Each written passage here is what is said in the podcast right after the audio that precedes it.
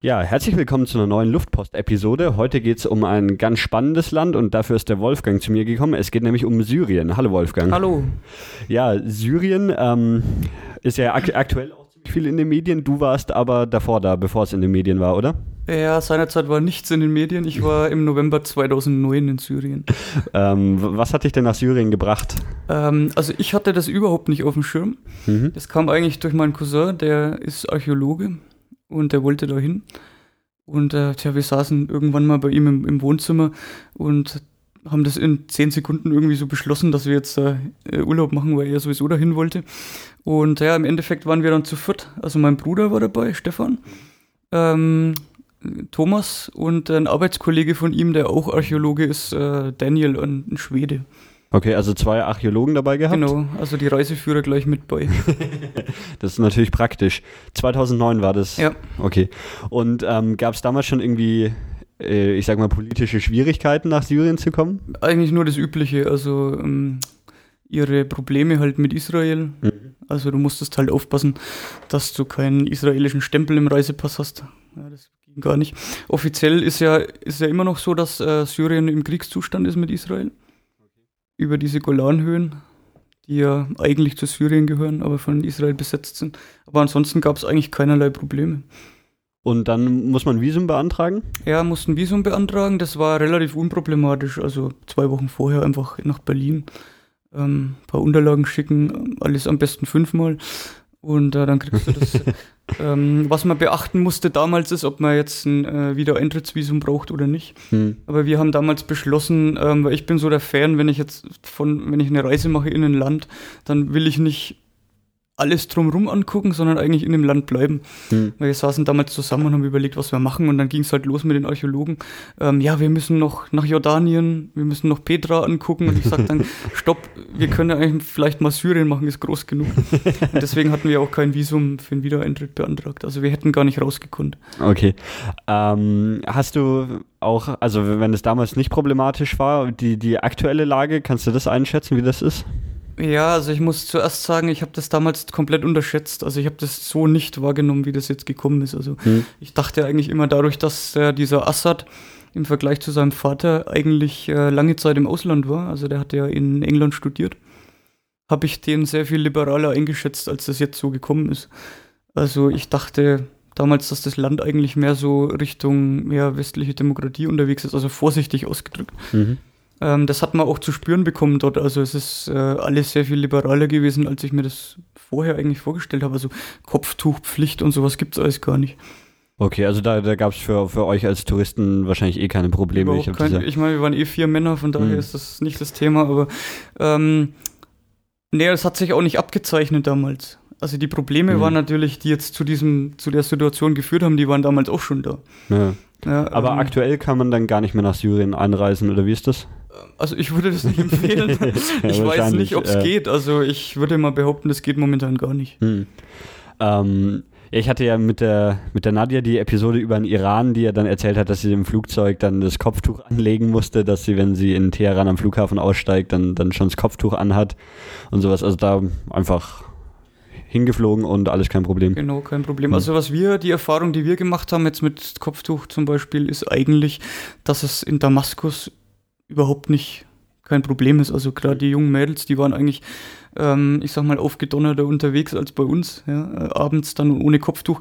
Ich hatte da eher so das, den Eindruck, dass das Kopftuch äh, so eine auch so ein Modeding ist. Ja, also das war eher okay. so äh, alles bunt und mhm. nicht unbedingt darauf geachtet, dass jetzt da Haare rausgucken oder so. Auf dem Land ist das natürlich eine andere Geschichte. Ne? Da ist es eher traditionell. Also mhm. Frauen, die etwas älter sind, so ab 50, die hatten alle eins. Ähm, es gab dann auch wieder Ortschaften am Mittelmeer.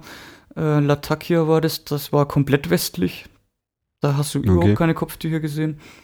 Und äh, was mich auch gewundert hat, zum Beispiel, es gab auch Frauen bei der Polizei zum Beispiel.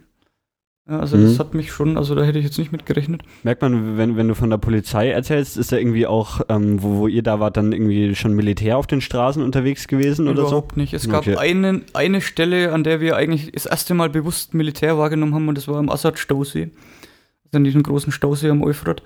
Ähm, da haben die ein bisschen Angst gehabt, damals auch schon vor Anschlägen. Okay.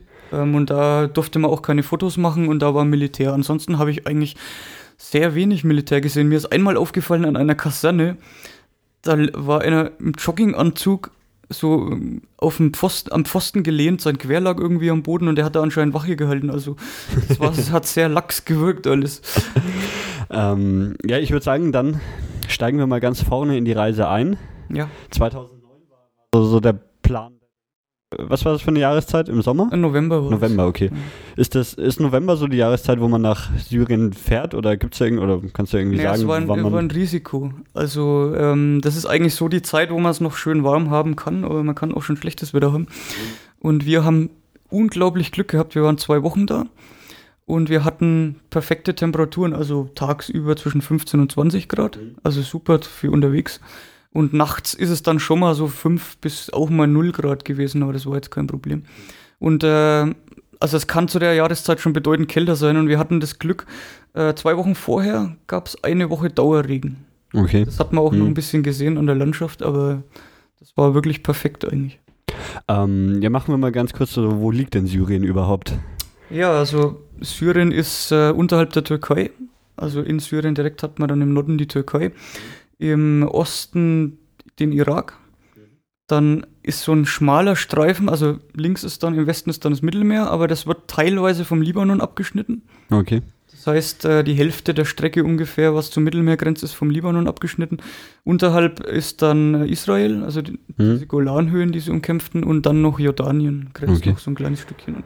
Was ganz interessant ist, äh, die haben teilweise Israel sogar verleugnet auf den Karten. Also wir hatten teilweise in der Touristeninfo uns Karten geholt, da war einfach Israel nicht drauf. Da war Jordanien einfach um Israel erweitert. Das gab's da gar nicht. Ähm, also es liegt am Mittelmeer, hat auch Mittelmeerzugang. Ja, Ihr seid aber nicht mit dem Schiff gefahren. nee, nee, wir sind geflogen nach Damaskus direkt. We- Weißt du, ob man das machen kann? Ähm, da bin ich echt überfragt, Hm. ob es noch Passagierschiffe Also es ist ja so, dass das, ähm, das Land ist eigentlich nur sehr wenig bewohnt. Ne? Das ist gerade dieser Mhm. Streifen am, Also hauptsächlich an der Küste Mittelmeer, an der Küste, oder? genau, da hat Mhm. man auch dann das Gebirge, was dann in den Libanon sich fortsetzt. Also das Gebirge ist direkt an der Küste, oder Das wie? ist eigentlich fast direkt drin. Okay. Und ähm, ansonsten halt hauptsächlich Wüste. Und was sich dann durch diese Wüste noch hindurchschlängelt, ist dann so dieser Euphrat. Und das ist ganz interessant, wenn man da entlang kommt, da gibt es ein, Also das ist ein Fluss. das ist ein Fluss, ja. Okay. Das ist ja dieses Mhm. Euphrat-Tigris, das Mhm. kennt man ja noch so vielleicht von irgendwie Religion oder so. dieses Mesopotamien, was da dazwischen liegt. Ähm, und da ist es interessant, wenn man da hinkommt, da ist ähm, ein grüner, ja wie so ein Gürtel an, entlang. Mhm. Also da hört die Wüste urplötzlich auf. Dann Mhm. sind so, ja, so ein bestimmter Bereich bis zum Wasser ist dann wirklich fruchtbar und im Rest vom Land wohnt niemand. Mhm. Und der, der zieht sich einmal so, so quer durchs Das Land zieht durch eigentlich. So, Mhm. Also es kommt von, von der Türkei. Dann gibt es äh, diese, diesen, ja, wie soll man sagen, diesen größeren See hier oben mit diesem Assad-Staudamm. Und äh, dann schlängelt sich das weiter runter bis zum, zum Irak dann runter. Okay. Und da, da sind dann entlang des Flusses auch noch Städte, Das du, sind dann, oder? ja, Städte, nicht Dörfer vielleicht, hätte ich jetzt mal gesagt. Okay, aber son sonst im Vergleich zu, zum restlichen Landesinneren, das dann ja eher gar nicht besiedelt ist, ja, ist da noch ein bisschen was los. Also ihr seid äh, nach Damaskus geflogen, ja? genau. Von, äh, gibt es da Direktflüge hin? Ich, ich habe echt überlegt, wo wir losgeflogen sind. Ob das jetzt Frankfurt war oder München, Okay. das weiß ich gar nicht mehr. Wir sind auf jeden Fall über Istanbul geflogen. Okay. Ähm, das war syrische Airline, war das. Ja? Gibt, gibt's die? Hab ich noch, Kann, noch kann man, kann man durchaus benutzen, das ist echt okay. Ich weiß nicht mehr genau, wie sie hieß, Syria Airlines oder irgendwie sowas. Und ähm, ja, in, in Damaskus angekommen, schilder doch mal so, so ein bisschen die, die ersten Eindrücke. Ja, der Flughafen ist winzig, Mhm. komplett verlassen irgendwie gewesen, da war niemand. Es war eigentlich zum größten Teil sowieso sehr wenig Tourismus, Ja, also fast na, niemand. kann ich mir vorstellen. Ja, und ich, ich mag das ja irgendwie in einem Land anzukommen und erstmal keinen Plan zu haben. Mhm. Erstmal da zu stehen und da steht jetzt niemand mit einem Schild und holt mich irgendwie ab, das finde ich langweilig. Ähm, ja, dann haben wir an so einer an so einem Bretterverschlag im Flughafen erstmal Geld getauscht. Was ist die Währung in Syrien? Ähm, oh Gott, was war das jetzt nochmal? Da fragst du mich jetzt. Irgendwas astronomisch Hoches auf jeden Fall. Okay, Da müsste ich jetzt gucken, das Mhm. habe ich jetzt echt nicht mehr im Kopf. ja, macht nichts. Ähm, wir hatten noch den super Tipp bekommen von einer Freundin, die vor vier Jahren, also vier Jahre vorher in Syrien war. Wir sollen auf gar keinen Fall zu viel Geld umtauschen. Ähm, weil zum einen kann man das Geld nicht ausführen und zum anderen kann man es nicht zurücktauschen. Und sie hatte damals das Problem, dass sie zu viel getauscht hatte und man kriegt das Geld nicht los, weil in Syrien kostet eigentlich nichts irgendwas. Also es ist einfach unglaublich billig. Also nur mal so, so ähm, allgemein, wir haben für zwei Wochen Transport, Unterkunft äh, und ähm, ja, Essen 200 Euro gebraucht pro Mann. Okay. Also das ist, mhm. dann haben wir schon mit Vorsicht getauscht, damit wir nicht auf dem Geld sitzen bleiben. Ja, dann haben wir uns ein Taxi genommen und uns erstmal mitten in die Stadt fahren lassen. Ähm, wir hatten eigentlich wie so jeder, der da unterwegs ist, den Lonely Planet Boy. Mhm. Haben uns dann da halt so ein paar Hostels oder was rausgesucht. Ich habe gerade äh, die, also erstmal haben wir nachgeschaut, die, die Währung syrische Lira. Genau, Lira, stimmt, mhm. richtig, ja. Ähm, und ähm, wie ist ich, ich habe Google Maps gerade aufgemacht, da, da, stehen alle Ortsbezeichnungen dann so sowohl in, ähm, also stehen in arabischer Schrift ja. da und, und dann drunter in, in, lateinischen Buchstaben. Wie ist das da? In, das ist in, da überall so. Okay, also es ist ja. immer beides. Das ist auch sehr vorteilhaft, ansonsten bringt es einem gar nichts. Ja. Ja, wir sind dann mit dem Taxi reingefahren, haben uns erstmal in die Altstadt fahren lassen. Das ist ja so mhm. das Zentrum ne, von, von Damaskus. Und in der Gegend wollten wir eigentlich ein Hotel haben. Wir waren relativ kaputt und sind dann ins erste Hostel rein und die haben uns erzählt, es wäre halt äh, belegt. Hm. also ihr habt immer. im Vorfeld noch nichts ausgesucht, sondern einfach ja, mal auf, halt auf gut Glück. so ein paar Sachen hm. im Lonely Planet hm. rausgesucht, was halt gut klang. Und es war dann voll, aber sie haben uns dann angeboten, sie hätten auf dem Dach noch ein paar Plätze. Das war relativ interessant. Die hatten am ähm, Flachdach oben noch so ein Plexiglasdach oben drüber. Äh, mit einer, ja, ich sag mal, mit einer Dusche. Also das war so ein Zim, so ein Raum, so ein gemauerter kleiner Raum, wo halt Wasser aus, aus irgendeinem Rohr kam. Und äh, da hatten die Liegen aufgebaut mit, mit äh, paar Decken drauf. Mhm. Und da waren auch schon ein paar Leute da. Also da war einer, ein Engländer, ein Mädel aus Neuseeland. Und wir haben dann gedacht, naja, die wollten da 50 Cent pro Nacht, inklusive Frühstück, okay. wie wir am zweiten Tag rausgefunden haben. Und dann haben wir uns da halt niedergelassen. Es war okay. Es war zwar eigentlich draußen, ähm, aber es war ja relativ okay. Also wir haben uns dann auch noch Schlafsäge besorgt. Also mein Bruder und ich, wir hatten keine bei und die anderen zwei schon. Und dann haben wir da zwei Nächte geschlafen. Das Problem war nur, das erste Minarett war ungefähr 50 Meter weg. und das, und das ging dann um 5 Uhr los. Also um 5 Uhr fängt er dann das Plärren an und du denkst, der sitzt bei dir im Bett. Also es geht richtig volle Power okay. los und dann äh, ja, schläft man nicht mehr. Das und das ist dann fünfmal am Tag, glaube ich, oder? Wenn ich ja. mich richtig erinnere, okay. Und das, also ist es ja nicht, also sitzt ja keiner. Wir haben dann mhm. immer schon so den, den Witz gemacht, da kommt früh einer und plackt irgendwo sein iPod mhm. rein und dann geht es halt los. Aber also es geht, geht auto automatisiert in der ganzen Stadt dann ja, auch, oder wie? Das ist auch synchron. und diese Minarette gibt es ja, weiß nicht, im 100 Meter Abstand oder sowas. Also dann hört man es nicht nur aus einer Richtung, sondern dann kommt Überall. aus allen Richtungen um ja. fünf in der Früh äh, das Morgengebet. Ja. Genau. Ähm, ich weiß nicht, ich kenne das aus, aus Nordafrika, da gibt es das ziemlich oft, dass so, so auf dem Dach da quasi noch so, so die Dachterrasse mhm. ist und die, die wie ein normaler Raum gehandhabt wird. Also das ist dann in Syrien auch öfter so gewesen. Ja, wir hatten das halt in Damaskus, also okay. anderweitig hatten wir das nicht, da hatten wir dann meistens äh, ja, Hotels mhm. oder so Zimmer halt. Und es waren dann einfach, also es waren auch keine Betten, die ihr da hattet, sondern einfach irgendwelche. Das waren so Feldliegen mit mhm. Matratzen drauf. Ja, gut für 50 Cent. Ja, da gab es dann so irgendwelche ähm, Wolldecken mit dazu. Das, mhm. war schon, das war schon gut. Es war früh schon kalt, also 5 Grad oder so. Mhm. Aber das ging. Also es war okay. Und es war eine nette Gesellschaft, weil die Leute, die da halt waren, waren halt alles Backpackers. Mhm. Da kommt man dann gleich ins Gespräch. Und es waren auch teilweise Leute, die wir wieder getroffen haben. Mhm. Irgendwo hunderte Kilometer weg. Und ähm, wie, wie ist es denn mit der Sprache in dem Land? ähm, was spricht man normalerweise? Ja, normalerweise Arabisch und äh, außer Bitte und Danke kann man das eigentlich vergessen. okay. und ein paar Ortsnamen haben wir uns gemerkt, aber mhm. ansonsten. Also das ist schon, wird schon gern gesehen, wenn man Danke sagt. Ja. Oh, aber, aber ansonsten ist es zu schwer. Ich habe immer so ein bisschen das Gefühl gehabt, das klingt noch, es klingt so klingonisch. also es ist, es ja. klingt aggressiv, aber es ist eigentlich Mhm. Ja, nicht wirklich aggressiv. Aber ich habe auch mal gelesen, also die haben sich da tatsächlich am Arabischen orientiert, glaube ich. Also das ist eine, eine, eigene Sprache, oder wie? Ja. Syrisch. Na, ist Arabisch. Oder Arabisch, aber irgendwie, oder weiß ich nicht, wahrscheinlich auch schwer einzuschätzen, wenn man es nicht spricht. Aber, ist, ist das so, so global, dass dieses Arabisch dann jeder Araber irgendwie versteht oder merkt man schon Dialekte? Das kann ich jetzt nicht äh, beurteilen. Also das, ich würde hm. mal behaupten, das versteht man schon. Ob es Dialekte gibt, weiß ich jetzt nicht. Ihr seid mit Englisch durchgekommen. Das geht. Ja. Das ist gar kein Problem. Die Leute sind auch sehr ähm, aufgeschlossen. Das heißt, wir hatten öfter mal das Problem, dass ein Taxifahrer halt kein Englisch sprach. Mhm. Dann äh, hat er uns aber gepackt und ins nächste, in den nächsten Laden geschleift und dann steht man halt mal mit zehn Leuten äh, da und die unterhalten sich dann unfassbar lang in, in Arabisch. Und irgendwann Okay. packt er einen dann und fährt einen dahin, wo man wollte. Also ich habe mich echt manchmal gefragt, was die sich jetzt da alles erzählt haben. Aber das funktioniert, das ist wirklich super. Also Okay. kommt mit Englisch klar. Ähm, was war denn dann so, so der, der Plan? Wie, wie sollte eure Reise losgehen? Was waren die ersten Ziele? Naja, wir hatten eigentlich vor, das erste Ziel, äh, das wir ansteuern wollten, war Palmyra. Diese äh, gigantische Ausgrabung aus römischer Zeit. Wobei wir vorher zwei Tage in, in Damaskus waren. Okay. Und da haben wir uns ein paar Also wir müssen erstmal, wo, wo denn Damaskus dann in Syrien genau liegt. Ja, es ist also relativ, na, küstennah ist es nicht. Okay, also es ist nicht am Meer. Aber es ist mehr südlich. Okay. Hm. Aber, aber schon, schon dann, ja, wie weit von der Küste weg ungefähr? Ähm, also Google Maps geschätzt irgendwie 80 Kilometer. Ja, es kann Okay. hinkommen. Ja. Ja. Ähm, ja, das ist eigentlich bekannt. Also Damaskus, das erste, was man sich anguckt, ist halt diese Suk. Also das ist die Altstadt und das kann man sich so vorstellen wie in Istanbul, diese engen Gässchen, wo es alles zu kaufen gibt. Ja. Äh, gibt es erstmal so eine große, breite Straße, die in diesen Suk reinführt. Hm. Oben drüber ist so ein Gewölbe, Also es ist überdacht, oder ist wie? überdacht, ja. Mhm. Und äh, da sind lauter kleine Löcher drin. Und das wird einen angepriesen so als ähm, der Nachthimmel, den man am Tag auch sehen kann, weil das Licht durchscheint. Das Okay. sind aber in Wahrheit eigentlich Einschusslöcher. ja, und das Schöne ist halt, also ähm, es sprechen da halt sehr wenig Leute Deutsch im Vergleich zu Istanbul, Mhm. wo man andauernd angesprochen wird.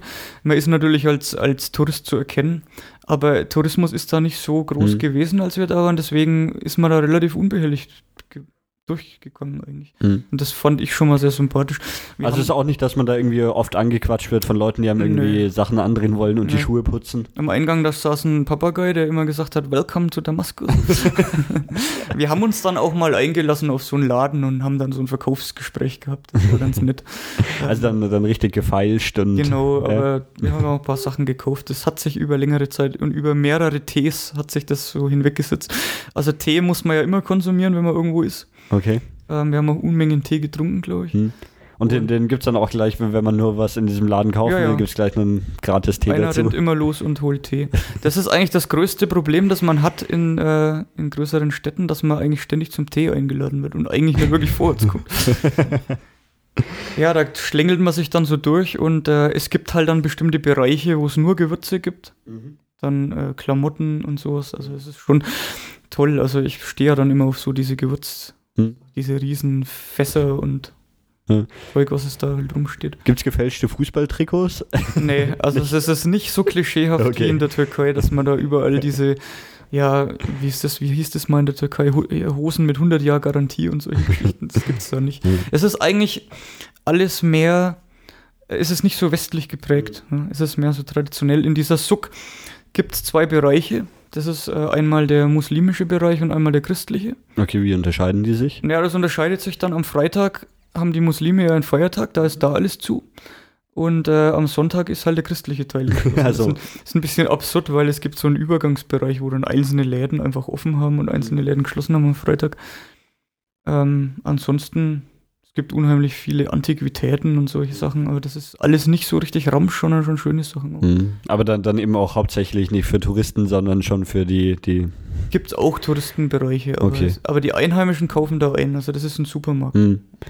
Ähm, wenn, wenn du sagst, es gibt dann einen christlichen und einen äh, muslimischen Bereich, wie oder kann, kannst du einschätzen, wie so, so das Verhältnis von den Religionen da ist? Oder ist es hauptsächlich dann irgendwie Also Spannungen gibt es meines Wissens keine. Okay. Ja, also das ist und, und überwiegt irgendwie eine Religion dann deutlich? Ja, natürlich, das Muslimische ist natürlich schon überwiegend. Okay. Ja, ähm, machen wir weiter. Ja, es, der, der, was wir uns noch angeguckt haben, was man natürlich sehen muss in Damaskus, ist diese Umayden-Moschee. Ähm, das ist eigentlich ein Riesenplatz, der von Mauern umgeben ist. Ja, da muss man erstmal Schuhe ausziehen. Dann, da drin ist auch alles blitzblank geputzt, am Boden auch. Ähm, und dann gibt es halt so Stellen, wo man sich dann, wo man diese rituellen Waschungen durchführen Mhm. kann. Das muss man jetzt nicht machen. Okay, aber das, ist dann noch außer, also bevor man in die Moschee selber reingeht, oder wie? Naja, das ist, gehört zur Moschee. Also die Okay. Moschee muss man sich, wenn man außen rumläuft, wie ein viereckiger Bau vorstellen. Nur Mauern. Okay. Und es gibt dann einen großen Platz innen drin und ähm, es gibt halt einen Innenbereich. Auf diesem Platz ist erstmal keine Trennung zwischen Mann und Frau und in diesem Innenbereich gibt es dann verschiedene Eingänge. wo dann innen ist alles mit Teppich ausgelegt und es ist irgendwie relativ relaxed. Also es wird man jetzt in der christlichen Kirche nie sehen, dass Leute einfach da liegen und schlafen. ja, die liegen einfach Okay. am Boden, schlafen. Dann gibt es so Gebetsnischen, Hm? wo dann Leute sitzen und den Koran lesen. Mhm. Ja, und da kann man sich eigentlich relativ frei bewegen. Man kann Fotos machen, ist alles total unproblematisch. Und da ist es aber dann, dann innerhalb ist es dann getrennt nach Männern und Frauen. In diesem wie? Gebäude ist es, also mit diesem, wo dann der Teppich äh, anfängt, Mhm. wo dann auch gebetet wird, da ist es getrennt. Dürfte man dann da, also dürftet ihr zum Beispiel den Frauenteil dann besichtigen, weil ihr jetzt nicht als Gläubige da wart, sondern nur als, als Touristen? Also man oder? kann den sehen, weil es eigentlich innen nur, eine, nur ein Seil gespannt ist. Achso, okay. Also es ist nur so eine Mhm. räumliche Trennung. Hm. Äh, man darf aber da nicht rein. Okay. Und wenn wir jetzt Frauen dabei gehabt hätten, hätten die wahrscheinlich da auch. Und da dann auch mit Kopftuch ähm, Okay. reingemusst. Mhm. Was man da ab und zu sieht, sind komplett vermummte Frauen, also verschleiert. Mhm. Das sind aber dann Iraner. Also es sind diese Schiiten aus dem Iran, die halt nur wirklich den Schlitz an den Augen äh, sichtbar haben und teilweise auch gar nichts. Das ist teilweise komplett zu. Ich weiß nicht, wie die überhaupt was sehen können. Okay. Aber also das sieht man jetzt auf der Straße unterwegs nicht. Ähm, ab und zu, ganz selten in Damaskus Mhm. und in diesen Moscheen sieht man das dann halt. Okay. Ähm, zwei Tage lang war der in Damaskus Ja. und da eben so, das waren so die Hauptsachen, Das die ihr waren gemacht habt. Die, Haupthighlights eigentlich, die Mhm. wir uns angeguckt haben. Ja, und dann sind wir mit dem Bus weitergefahren. Das war auch so ein Abenteuer. es gibt in Damaskus einen sehr großen Busbahnhof. Der ist abgegrenzt äh, und äh, der Zugang ist so ein bisschen wie bei uns im Bahnhof. Das heißt, man kommt rein und muss sein ganzes Gepäck durchleuchten lassen. Weil das ist relativ skurril. Ähm, man legt es aufs Band, es fährt durch, es piepst von allen Ecken und Enden und wenn jemand da sitzt, was meistens nicht der Fall ist, dann interessiert es den auch nicht weiter. Also es läuft durch und man kommt dann rein. Ja. Ähm, in dem Moment, wo man den ersten Fuß auf diesen Platz setzt im Busbahnhof, Hm? wird man sofort von äh, Ticketverkäufern belagert. also die rennen auf einen zu und jeder schreit nur Tickets, Tickets. Wir wollten dann nach Palmyra und dann haben wir eigentlich innerhalb von 10 Sekunden ein Ticket verkauft gehabt. Und nachdem wir das dann hatten, standen wir dann da. Und das ist ein riesen Busbahnhof mit tausenden Bussen. Und dann wurde uns aber nicht gesagt, wo der Bus fährt. Also das war dann egal, sobald wir gezahlt haben, waren wir dann da gestanden. Ja, dann Also man kann die Tickets da auch einfach bei, bei so Leuten, die sie Ja. einem versuchen aufzuschwatzen, Genau, zu kaufen. gibt es Und, eine große Straße, wo dann lauter Läden sind, wo die Mhm. dann rausgerannt kommen, sobald einer reinkommt. okay. Ähm, und einem dann, und jeder versucht halt der Erste zu sein. Ja. Und, und das sind da dann wahrscheinlich irgendwie unterschiedliche Busunternehmen, die Genau. jeweils versuchen, die Leute zu sich zu bringen. Und dann haben wir das Ticket gehabt, aber wir wussten nicht, wo der Bus fährt. Hm? Ähm, wir hatten dann immer mal wieder einen von uns losgeschickt, um so ein bisschen zu fragen. Und Hm. wir haben uns dann mit anderen Touristen solidarisiert. Man kommt ja dann so ins Gespräch, ja. Die anderen sind schon eine halbe Stunde da und wissen auch nicht mehr. Ähm, das Interessante ist, die Einheimischen wissen auch nicht mehr. Die sind Okay. genauso planlos. Und irgendwann kommt dann mal einer und schreit, hier, der Bus fährt. Und dann haben wir den halt irgendwie genommen nach Palmyra. Ob das jetzt der richtige war, keine Ahnung. Das Gepäck rein. Wir waren ja mit Rucksack unterwegs und hatten immer alles bei. Ähm, ja, und dann sind wir nach Palmyra gefahren. Das liegt äh, in der Wüste, 160 Kilometer circa von äh, Damaskus entfernt. Und da wolltet ihr hin, weil es da archäologisch spannende Sachen gibt, Da oder wie? gibt es eigentlich eine gigantische Ausgrabung aus römischer Zeit. Okay. Und es gibt auch eine Stadt mit ca. 35.000 Einwohnern. Die gibt es allerdings eigentlich nur wegen dieser Ausgrabung. Das ist so der Haupttouristenpunkt, den es eigentlich in, in, in Syrien gibt, außer die äh, Kreuzfahrerfestungen dann in den Gebir im Gebirge. Ne? Und das war natürlich ein Must-See sowieso für die Archäologen. Und äh, ja, ich war dann das erste Mal in der Wüste so richtig. Wobei das jetzt nicht eine Wüste ist, wie man sich so Sahara-mäßig vorstellt mit Sanddünen, sondern es ist halt staubig alles braun und alles und viel Geröll halt. Hm. Also keine Sanddünen in dem Sinn gibt es Hm. nicht. Wächst dann da irgendwas? Also Nee. gar nichts. Nichts. Okay. Dieses Palmyra ist eigentlich also von den Römern damals schon angesiedelt worden, weil da eine Oase ist. Also gibt es gibt's einen größeren Wald einfach. Und da ist jetzt auch diese moderne Stadt direkt daneben. Und ja, wir sind vier Stunden circa gefahren. Das geht relativ langsam vorwärts. Vier Stunden für 160 Kilometer. Es gab dann auch so, das war ein bisschen wie im Film, so umgekippter LKW liegt neben der Straße, dann wurde erstmal angehalten und diskutiert und nach einer halben Stunde irgendwie wieder weiter. Ist dann da viel Verkehr los oder? Nee, da ist überhaupt Gar nichts nichts. los. Da kommen ein paar Okay. Busse, ansonsten tut sich da nichts. Ähm, nach vier Stunden kommt man dann so langsam in das Gebiet von Palmyra und das fängt an mit so komischen ähm, Türmen, die überall stehen. Also überall auf den sind so leichte, so Gebirge, also Gebirge kann man nicht sagen, aber so Hügel. Und überall stehen Türme, die sind teilweise halb eingestürzt, teilweise nur Geröllhaufen, manchmal auch nur ganz komplett vorhanden und das sind äh, Gräber gewesen.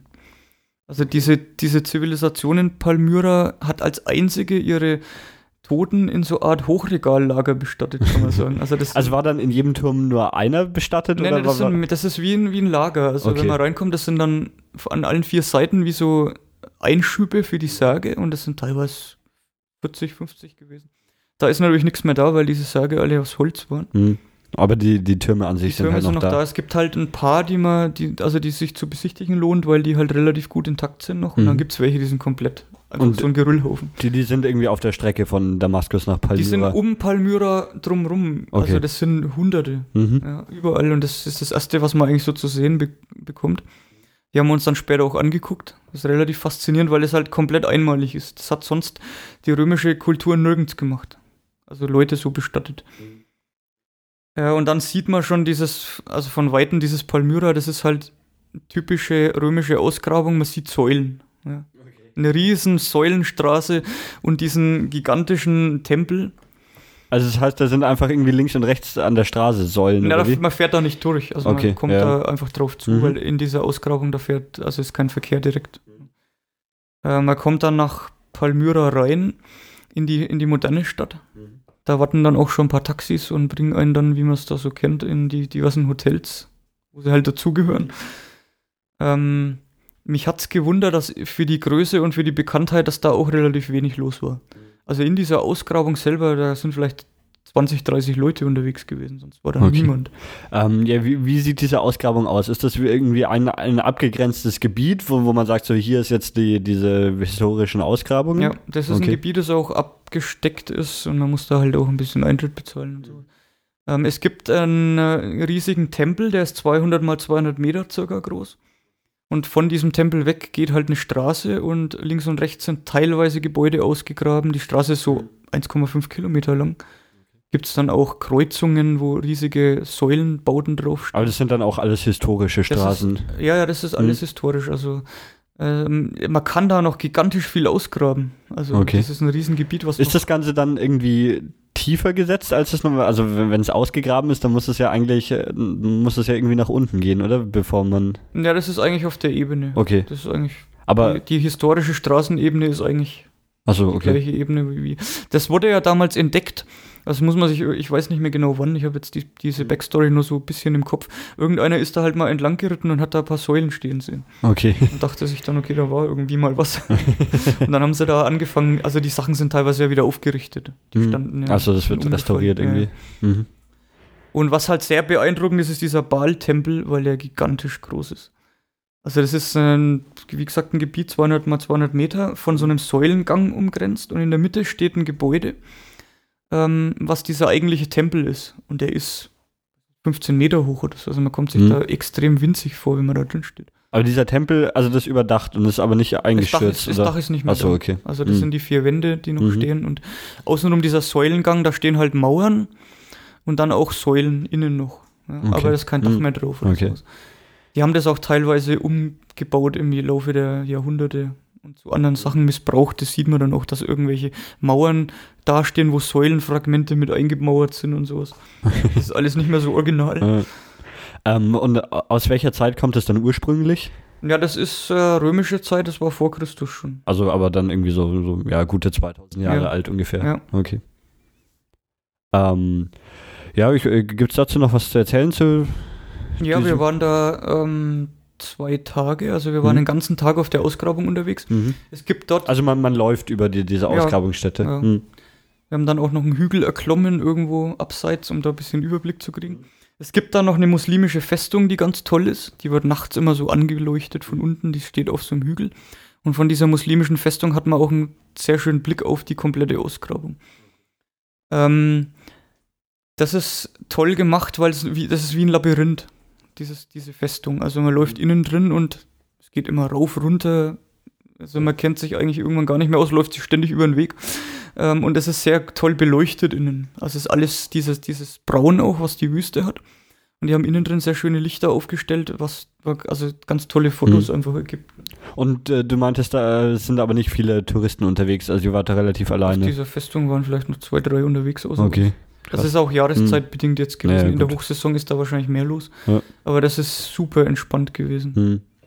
Und ähm, muss man dafür dann mehr als ein Tage einplanen, um das alles zu sehen? Oder würdest du sagen, so. Also, also ihr, war, ihr wart nur einen Tag. Wir waren einen Tag komplett auf dieser Ausgrabung mhm. unterwegs. Also, wenn man Archäologen dabei hat, kann man auch mehr Tage einplanen, weil die natürlich jeden Stein umdrehen müssen. Also, also mir hat's, uns hat es eigentlich gereicht. Okay. Ähm, also da kann man sich irgendwie komplett frei drin bewegen ja. und auch Sachen dann irgendwie anfassen oder anschauen. Interessiert niemanden. Es gibt okay. keine Wächter oder irgendwas. Okay. Das ist sowieso generell in, in Syrien auch bei diesen, wenn wir dann später dazu kommen, zu diesen Kreuzfahrerfestungen. Es da gibt, da sitzt am Eingang einer, der mhm. Karten und Geld kontrolliert, also kassiert. Und ansonsten interessiert es niemand. Da ist auch nichts abgesperrt. Ähm, wenn du irgendwo reinfällst, runterfällst, zu Tode kommst, was überall geht, ja, also ja. vor allem auf diesen Festungen später dann, äh, interessiert es niemand. Ich glaube auch nicht, dass man da so schnell gefunden wird, wenn man da irgendwo runterfällt. Und wenn du die Experten dabei hattest, ähm, eigentlich sollte man natürlich nichts davon irgendwie anfassen, oder? sollte man nicht, man sollte auch nicht irgendwas mitnehmen. Ja. also mein Cousin, der ist Spezialist für römische Geschichte, das war natürlich mhm. perfekt. Also der wusste sowieso Bescheid. Ja. Und ich hatte dann, was ich echt super empfehlen kann, was natürlich jetzt ja momentan zu nichts führt, aber wenn man da tatsächlich mal hinkommt, es gibt von Dumont gibt's äh, Kunstreiseführer. Mhm. Also da ist nichts drin über Hotels und sowas, mhm. sondern nur wirklich diese Sehenswürdigkeiten und das ist super toll erklärt. Mhm. Also wenn man sich da ein paar Tage vorher mal ein bisschen mit befasst, dann weiß man eigentlich das Wesentliche, um, auf was es da ankommt. Ne? Das gibt es für andere Länder auch. Ähm, und wenn man dann noch den Lonely Planet oder sowas dabei hat, ist man eigentlich bestens ausgerüstet. Und ich habe mir das zu Hause komplett durchgelesen und dann halt immer Tage vorher nochmal die, die, die, die Sachen durchgelesen. Dann ist es dann, dann, dann kann man auch ohne äh, archäologische Kenntnisse da wirklich was mitnehmen. Hm. Ja, gut. Ähm, das war in, in Palmyra. Sonst, also Palmyra war. Die Stadt war, selber ist uninteressant. Oh, okay. Ja, da gibt es Hotels und hm. Restaurants. Ansonsten gibt es da, da, da, sind auch alle nur, um, um eben die, die Ausgrabungsstätte anzuschauen, genau, oder? Ja. ja. Okay. Ähm, ja, dann lass uns weiter ja, gehen auf der Reise. Wir hatten Glück, ähm, dass der, was heißt Glück, das ist wahrscheinlich in jedem Hotel das gleiche, aber der hatte natürlich jemand bei der Hand, der uns äh, gerne ein paar Tage äh, rumfährt. Und das haben wir auch dann glücklicherweise in Anspruch genommen. Wir haben dann ein Taxi gehabt, also wirklich so ein gelbes Taxi, mit dem wir dann quer durch die Wüste gefahren sind, drei Tage lang, das war sehr skurril. Ähm, hat uns 30 Euro pro Mann gekostet für drei Tage. Also diesen Fahrer komplett für drei Tage. Und ich muss im Nachhinein sagen, wir waren ein bisschen skeptisch, weil das klingt im ersten Moment ja nach so einem Tourismusfallenangebot. Aber es hat uns mindestens einen Tag Zeit gespart. Weil wir halt in den entsprechenden Ortschaften, die wir in den drei Tagen abgefahren haben, einfach nicht gucken mussten, wann fährt der Bus, fährt überhaupt irgendwas weiter, wann müssen hm. wir wo sein. Wir sind halt eingestiegen und sind mit dem dann weitergefahren. Und ihr hattet aber im Vorfeld auch noch keinen, keinen konkreten Plan. Also so da wollt, also zu, zu dem Zeitpunkt wollt ihr da sein und da so. Also ihr hattet schon grob irgendwie Ziele überlegt? Wir oder? haben uns ein paar Sachen zusammengeschrieben, hm. was wir eigentlich sehen müssen. Hm. Und haben dann immer so zwei, drei Tage im Voraus geplant, was okay. wir jetzt machen wollen. Ähm, da gab es halt wieder eigentlich jetzt zwei Ausgrabungen Richtung Irak, mhm. die wir unbedingt sehen wollten. Wir haben dann Zwischenstationen gemacht äh, in, einem, in einem Ort Dirasur, heißt der. Jetzt von Palmyra ähm, hier rauf. Das ist dann direkt am Euphrat. Äh, da haben wir Zwischenstationen gemacht, weil es einfach sonst zu weit gewesen wäre. Ne? Das ist von Damaskus ähnlich weit weg wie äh, von, nach Palmyra, wieder so 160 Kilometer. Und da haben wir kein Hotel gefunden. Da hat uns dann der Taxifahrer bei einem Bekannten privat untergebracht. Das war auch ganz nett. Wir haben dafür schon was bezahlt ja. auch. Ähm, aber der hat uns dann noch abends eine Wasserpfeife hingestellt, seine Whiskyflasche rausgeholt. Das war relativ gesellig an dem Abend eigentlich. und sehr gastfreundlich, muss man sagen. Okay. Und ähm, hat dann der, der, der Taxifahrer gesagt, so da müsst ihr hin oder habt ihr gesagt, so ja, wir wollen als nächstes da und dahin? Wir also, haben uns da, also wir haben denen gesagt, wo wir hinwollen. Okay. Also der mhm. hat eigentlich uns, der mhm. konnte relativ schlecht Englisch, das war schade, weil wir mhm. konnten uns kaum mit ihm unterhalten. Ähm, aber wir haben ganz klar gesagt, wo wir hinwollen. Und der hat äh, okay. auch nicht irgendwie uns da probiert, irgendwo hinzufahren. Das war gar nicht der Fall. Wir haben halt nur gesagt, okay, die Rasur, wir wollen zum Hotel das sowieso, haben das ihm halt gezeigt im Reiseführer und das war dann voll. Und dann hat daraufhin hat er uns dann gesagt, ja, kennt da jemand. War, war halt Verwandtschaft. Wir waren Okay. sowieso die drei Tage eigentlich wesentlich in seiner Verwandtschaft unterwegs. Also Restaurant da von Bruder und Unterkunft hier von Cousin und sowas. Das hat uns aber auch nicht weiter gestört, muss Mhm. ich sagen. Die waren alle total nett. Und äh, als wir dann privat untergebracht waren, da haben wir auch so ein bisschen was äh, erfahren über das Land, also über die Kultur und über das Land und so. Das war echt interessant. Er hat uns zum Beispiel erzählt, er hätte uns nicht mit nach Hause genommen, wenn wir Engländer oder Amerikaner gewesen wären, weil das von der Regierung äh, verboten ist. Okay. Die haben einfach ähm, Angst gehabt, dass mit Touristen aus den Ländern irgendwas passiert, was dann zu ähm, politischen Spannungen geführt hat. Und Also hat, wie, wie, was meinst du mit, dass mit denen was passiert? Dass die irgendwie was machen, was, nee, dass was die dann sich einfach irgendwie... beschweren. Also so. das, das wäre schon, Mhm. das, das wäre schon wahrscheinlich das äh, geringste Problem eigentlich gewesen, aber schon vielleicht ein Problem, dass die jetzt äh, sich beschweren, da wäre ihnen irgendwas geklaut worden oder da wäre ihnen irgendwas oder sie wären nicht richtig behandelt worden. Deswegen ist es Regierungs, von Regierungsseite verboten gewesen, ähm, Amerikaner und Engländer mit privat unterzubringen. Und das haben wir auch gemerkt. Wir sind oft gefragt worden, wo wir herkommen. Mhm. Und wir waren in Palmyra mal einen Abend mit einem Engländer unterwegs in einem Restaurant und man hat das gemerkt am Verhalten der Bediensteten. Die waren einfach irgendwie ein bisschen zurückhaltender und äh, gegenüber dem. Hm. Aber da hat, äh, al- als Deutscher ist man da... Nö, also wir waren ja irgendwie- eine Schweden dabei und drei Okay. Deutsche und Mhm. das war überhaupt gar kein Mhm. Ähm, also, was war das Ziel, wo das Taxi euch dann eigentlich hinbringen sollte? Also wir sind dann nach Dirasur gefahren, direkt Mhm. am Euphrat, haben eigentlich dort nur übernachtet, da gibt es nichts weiter. Okay. und wollten dann eigentlich Richtung ähm, Süden zur irakischen Grenze runter. Da gab es zwei Ausgrabungen. Das ist einmal Dura Europost, da sind wir zuerst hingefahren. Ähm, das hat so, das, man nennt es so das Pompeji der syrischen Wüste. Mhm. Also diese Okay. Pompeji, diese Riesenausgrabung. Mhm. Ähm, das ist eigentlich nur deswegen interessant, weil man dadurch irgendwie Erkenntnisse gewonnen hat, wie ein komplettes Stadtbild aus der Zeit aussieht. Die haben die komplette Stadt ausgegraben. Also das ist nicht wirklich, dass da Häuser stehen, sondern das ist diese halb Meter hohe Mauern, in denen man sich halt so labyrinthartig bewegen kann. Und äh, da gibt es zwei große Zitadellen, wobei das eigentlich nur riesen Dreckklumpen sind. Ein bisschen Mauer außenrum, da kann man Mhm. auch nicht mehr so richtig rein. Okay. Und das Schöne dran, diese zwei Zitadellen stehen direkt am Euphrat. Das heißt, es geht nach dieser Zitadelle, man steht oben drauf und es geht 10 Meter runter, okay. also so richtige Klippen. Und unten fließt der Euphrat. Wie, wie groß ist der Euphrat? Ist das schon ein richtiger großer Strom oder ja, eher? der hat auf, also an der Stelle hat er mindestens, ich sag mal, ja, über 50 Meter breit war der da schon, würde ich jetzt mal sagen.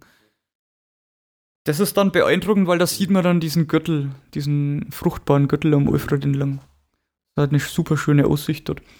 Und ja, was halt Archäologen so machen, die rennen dann da halt lang durch diese ähm, Ruinen, Hm, Ausgrabungen. Wie, wie groß? Also die, die Fläche ist schon, schon dann gigantisch, die, diese Ausgrabungsstätte, Die oder? Fläche ist schon, ich würde mal sagen, so einen halben Kilometer in beide Richtungen. Okay. Ja. Und äh, das war aber auch wieder so, dass es so abgegrenzt war und man, man einen Eintritt gezahlt hat und Na, wie war das da? Ich glaube, da war überhaupt niemand. Okay. Also da konnte man einfach reinlaufen. es sind einfach Ruinen da und man kann halt Ja. da hinfahren und sich das, Das ist anschauen. so circa drittes Jahrhundert nach Christus, mhm. Ausgrabungen. Also es ist schon fast neu. Später kommen dann noch Sachen, die wesentlich älter sind. okay. Wenn das da, da so rumsteht, we- weißt du, ob in Syrien da so, so im, im Sinne von irgendwie Denkmalschutz oder so, so Erhaltung irgendwie da was, was Spezielles gemacht wird? Das kann ich nicht sagen. Okay. Also es wird Ja. hier speziell ähm, nicht mehr ausgegraben, weil eigentlich alles komplett ausgegraben ist. Das ist so ähm, der Prototyp der Stadt aus dem Jahrhundert. Und daraus konnte man dann auch, wie man es bei römischen Städten so weiß, äh, dann immer sagen, okay, hier gibt es einen Stadtkern. Städte waren immer gleich aufgebaut. So, das hat man da, das hat man da draus gewonnen eigentlich. Wir sind auf dem Weg dahin ähm, durch, Stä- durch Dörfer gekommen, die komplett am Straßenrand entlang laufen. Also das sind wirklich nur Häuser am Straßenrand entlang, es geht kilometerweit. Und da kommt man dann durch Gebiete, die extrem arm sind. Also da sieht man dann diese klischeehaften Szenen, dass Kinder da am Straßenrand mit Autoreifen spielen und sowas. Ja. Also das, was man nur so aus Filmen kennt. Gibt es da irgendwie da dann, dann Bettler, wenn, wenn die sehen, da, da kommt ein Bus voll Touristen oder überhaupt irgendwie nicht, überhaupt nicht. ein, gar nicht? Wir Okay. sind auch fast nie angebettelt worden. Also Mhm. das ist. Ähm, dazu muss man sagen, es gibt unglaublich viele Kinder. Also der, das Durchschnittsalter in Syrien ist 16. Also die haben unfassbar junge äh, Bevölkerung. Und ich weiß nicht, wie es jetzt ist, aber vor ein paar Jahren war es noch 16, kann sich jetzt nicht großartig geändert haben. Und äh, die haben ja auch äh, jetzt nicht so die große Einwohnerzahl. Ne? Also das Land ist vergleichbar vielleicht mit Deutschland halb so groß ungefähr als Deutschland. Und hat äh, 18 Millionen Einwohner. Und wenn das Durchschnittalter 16 ist, gibt es da halt überall kleine Kinder, die am Straßenrand stehen, die einen dann immer zuwinken und ähm, irgendwelche Witze machen, die man nicht versteht wahrscheinlich. Aber ge- angebettelt Ja. worden sind wir, glaube ich, einmal. Okay. Aber ansonsten überhaupt Ja. nicht. Und also eure Route war dann so, so quasi entlang vom, Euphrat, oder wie? Das läuft ähm, entlang vom Euphrat, genau. Okay, und das ist auch so das Einzige, wo man, wo man da irgendwie sieht. Ähm, da, da haben wir dazu die Frage aus dem Chat, fahren, fahren Schiffe auf dem Euphrat? Ist da irgendwie, wird der genutzt für, für Transporte und sowas? Habe ich nichts gesehen. Okay, also. Ich hm, weiß nicht, ob, äh, aber ich habe keins gesehen. Okay. Also ich würde eher sagen nicht. Ja. An der Stelle äh, von diesem äh, Dura Europost, dieser Ausgrabung, da hat man schön gesehen, dass da auch Brücken gibt, die so abgerissen waren. Also da sind so Pfeiler noch im Euphrat und so Anfänge von Brücken, die irgendwie eingestürzt sind oder da jetzt im Wasser liegen. Aber ke also ke äh, keine Brücken jetzt irgendwie aus römischer Zeit, sondern irgendwie. Ja, die sind schon wahrscheinlich alt, aber nicht aus dieser Okay. Zeit. Das sind schon so Steinbrücken. Hm. Okay. Echt alt. Ja, wir sind dann ähm, Richtung Mari gefahren. Das ist dann schon sehr nah an der irakischen Grenze, also so Mhm. circa 20, 15 Kilometer. Also das, ganze Hinterland ist dann eigentlich relativ flach und Wüste, oder wie? da ist da gibt es keine Gebirge, Mhm, okay. flach. Ähm, je näher man der irakischen Grenze kommt, desto mehr Leute kann man dann auch sehen, die mal so Waffen dabei haben. Ganz interessant. Also im Bus sitzt dann schon mal einer, der so eine Knarre im, hinten in der Hose hat. Also äh, sind, sind das Privatpersonen, Das die sind da haben? Privatpersonen. Okay, und die, aber es ist, man fühlt sich aber auch nicht unsicher. okay. Also das ist eigentlich überhaupt kein Problem gewesen. Wir haben äh, dem Taxifahrer mal so statthaft gesagt, wir wollen mal an die Grenze, aber er sagt, er kann nicht näher als 10 Kilometer ran. Weil sonst werden ihm komische Fragen gestellt. Ja, was tut er hier mit, mit äh, ich sag schon Terroristen, mit Touristen so nah an der Grenze, Okay. also weiter kann man nicht. also ist die Grenze zum Irak? Zum Irak. ja. Irak, okay. Hm. Äh, wir haben dann auch mal nachgefragt, die Einheimischen so, ob die da irgendwas mitgekriegt haben eigentlich von, dem, von der Zeit, als da Krieg war. Und die haben uns erzählt, also man sieht halt öfter Flugzeuge, die über die Grenze fliegen und äh, Flüchtlinge. Aber ansonsten, Also Flüchtlinge, die vom Irak nach Syrien genau, da gab es halt. Flüchtlingsströme teilweise, aber ansonsten war da eigentlich nichts. Und dieses Mari, das haben wir uns dann angeschaut, das liegt, ah, ich habe es mir hier aufgeschrieben, sogar 10 Kilometer vom Irak weg, also schon relativ nah an der Grenze. Man hat, war aber jetzt auch nicht anders wie 50 Kilometer weg, also man hat da nichts gemerkt, dass da jetzt Militär ist oder irgendwas, man hat die Grenze auch nicht gesehen. Ähm, und das ist relativ interessant, weil es extrem alt ist, das, dieses Mari. Ungefähr 1800 vor Christus zerstört worden. Und ähm, das ist nicht wirklich erhalten. Also was man da tut, ist eigentlich mal rekonstruiert das eigentlich, weil das sind Lehmbauten gewesen. Und die sind natürlich weg. Also die sind einfach Mhm. zerflossen. Ja, ja. Und das Ja, ist ab, aber was sieht man dann davon noch? man sieht eine Rekonstruktion, also die versuchen und die graben da auch aktiv gerade, also die bauen da ähm, einen Tempel oder einen Königspalast eher wieder auf. Und die machen das wirklich so, dass die da sie wieder diese Lehmmauern hochziehen. Okay. Kann man jetzt nicht wirklich von der Ausgrabung sprechen, ist eine Rekonstruktion. Was man da gefunden hat, sind äh, 25.000 Tontafeln mit alter Schrift und sowas. Das Okay. ist aber alles nicht mehr da. Also Mhm. das ist überhaupt in den ganzen Ausgrabungen ist alles, was man da gefunden hat, in Museen. Hm. Entweder in Also die, die Museen sind die dann irgendwie direkt bei den Ausgrabungsstätten nee, da dabei? nicht, da ist nichts dabei. Und Okay. das ist hauptsächlich Damaskus und Mhm. Aleppo. In Okay. Aleppo gibt es ein gigantisch großes Museum und in Damaskus äh, auch. Und da waren wir, in Damaskus waren wir dann auch im Museum, haben uns das angeguckt. Also was dann, das kann man dann gut zuordnen, wenn man dann mal da war und das, die Mhm. Sachen gesehen hat. Achso, aber die, die wurden dann alle nach Damaskus Ja. gebracht, weil da einfach mehr Leute sind wahrscheinlich. Oder? Da haben wir auch mal wieder Touristen getroffen in Mari. In Dura Europus war niemand. Ähm, das war ein- eine Mutter mit ihrer Tochter aus Indien. Die waren ähnlich wie wir unterwegs mit so einem Taxi. Und das war recht interessant. Die waren aus ähm, Bombay. Okay. Und die, Die- auch einfach Tourismus. Die waren ja ne? touristisch unterwegs, ähm, waren jetzt wahrscheinlich nicht so arm. Und äh, die, was die uns erzählen, war recht interessant. Sie haben sich eigentlich noch nie so sicher gefühlt wie in Damaskus, irgendwo in Indien. Also die haben gesagt, in Bombay zu einer bestimmten Zeit kann man nicht auf die Straße gehen. In Damaskus sind wir mitten in der Nacht durch dunkelste Gassen gelaufen. Und sind Okay. höchstens mal zum Tee Ja. eingeladen worden, sonst ist da nichts passiert. Ähm, ja, wo, wo wart ihr unter? Oder wie seid ihr dann da? Also ihr hattet die ganze Zeit noch den Taxifahrer dabei, oder? Genau, wir haben dieses Dura Europos und Mari Mhm. in einem Tag gemacht Mhm. und sind dann auch wieder zurückgefahren nach Dirasur. Und, und dann immer bei, bei irgendwelchen äh, Verwandten vom Taxifahrer übernachtet, oder Ja, wie? also wir sind quasi Dirasur, die zwei Städte abgefahren Mhm. und sind dann wieder zurückgefahren und haben wieder dort übernachtet. Achso, okay, also. Ja. Mhm. Weil da gibt's nichts. Also in diesen, das sind Ausgrabungen, da sind Dörfer, aber da gibt's keine Unterkünfte oder so. Hm, Und auch okay. in Mari, also dieses Mari, das ist auch gar kein Dorf, das ist nur diese Ausgrabung und sonst gibt's da gar nichts. Da gibt's irgendwie so eine Art Bauernhof, wo einer wohnt, aber ansonsten ist da weit und breit nichts zu sehen. Ähm, die haben auch, das ist ganz interessant, diese äh, Ausgrabung ist komplett, also zum Teil zumindest überdacht. Diese, ähm, dieser Königspalast ist überdacht, weil wenn es regnet, zerfließt das alles Mhm. wieder. Ähm, ja, das war halt einfach wegen dieses Alters recht interessant. Hm? Ja, und dann sind wir zurückgefahren nach Dirasur, haben dort wieder übernachtet Mhm. und sind dann Richtung Norden gefahren. Also das Ziel war eigentlich Aleppo. Die zweitgrößte Stadt damals konnte uns niemand so richtig sagen, ob jetzt Damaskus größer ist oder nicht. es ist ungefähr gleich, wobei die Tendenz geht Richtung Damaskus, Okay. der Einwohner. Wir sind am Euphrat komplett hochgefahren bis zum Stausee. Den wollten wir uns angucken. Ähm, das ist ein, also man fährt über den Staudamm.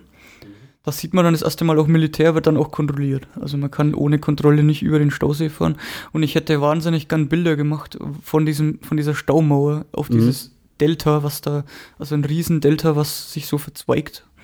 Aber ist Mhm. nicht erlaubt. Okay. Und äh, also das ist einfach ein Wasserkraftwerk dann da. Genau. Mhm. Das ist halt ein Staudamm, Okay, ja, ja. ja. wo sich die äh, Türkei, ähm, nee, der Irak eher so ein bisschen drüber aufregt, glaube ich, dass da gestaut wird. Achso, und dann halt weiter unten mehr, Wasser weniger ankommt. ja. ähm, das ja, ist ein Monument, ähm, das recht imposant ist. Und was man dort noch angucken kann, ist eine Festung, wieder eine muslimische Festung, die dort direkt auch steht an, an dieser Staumauer.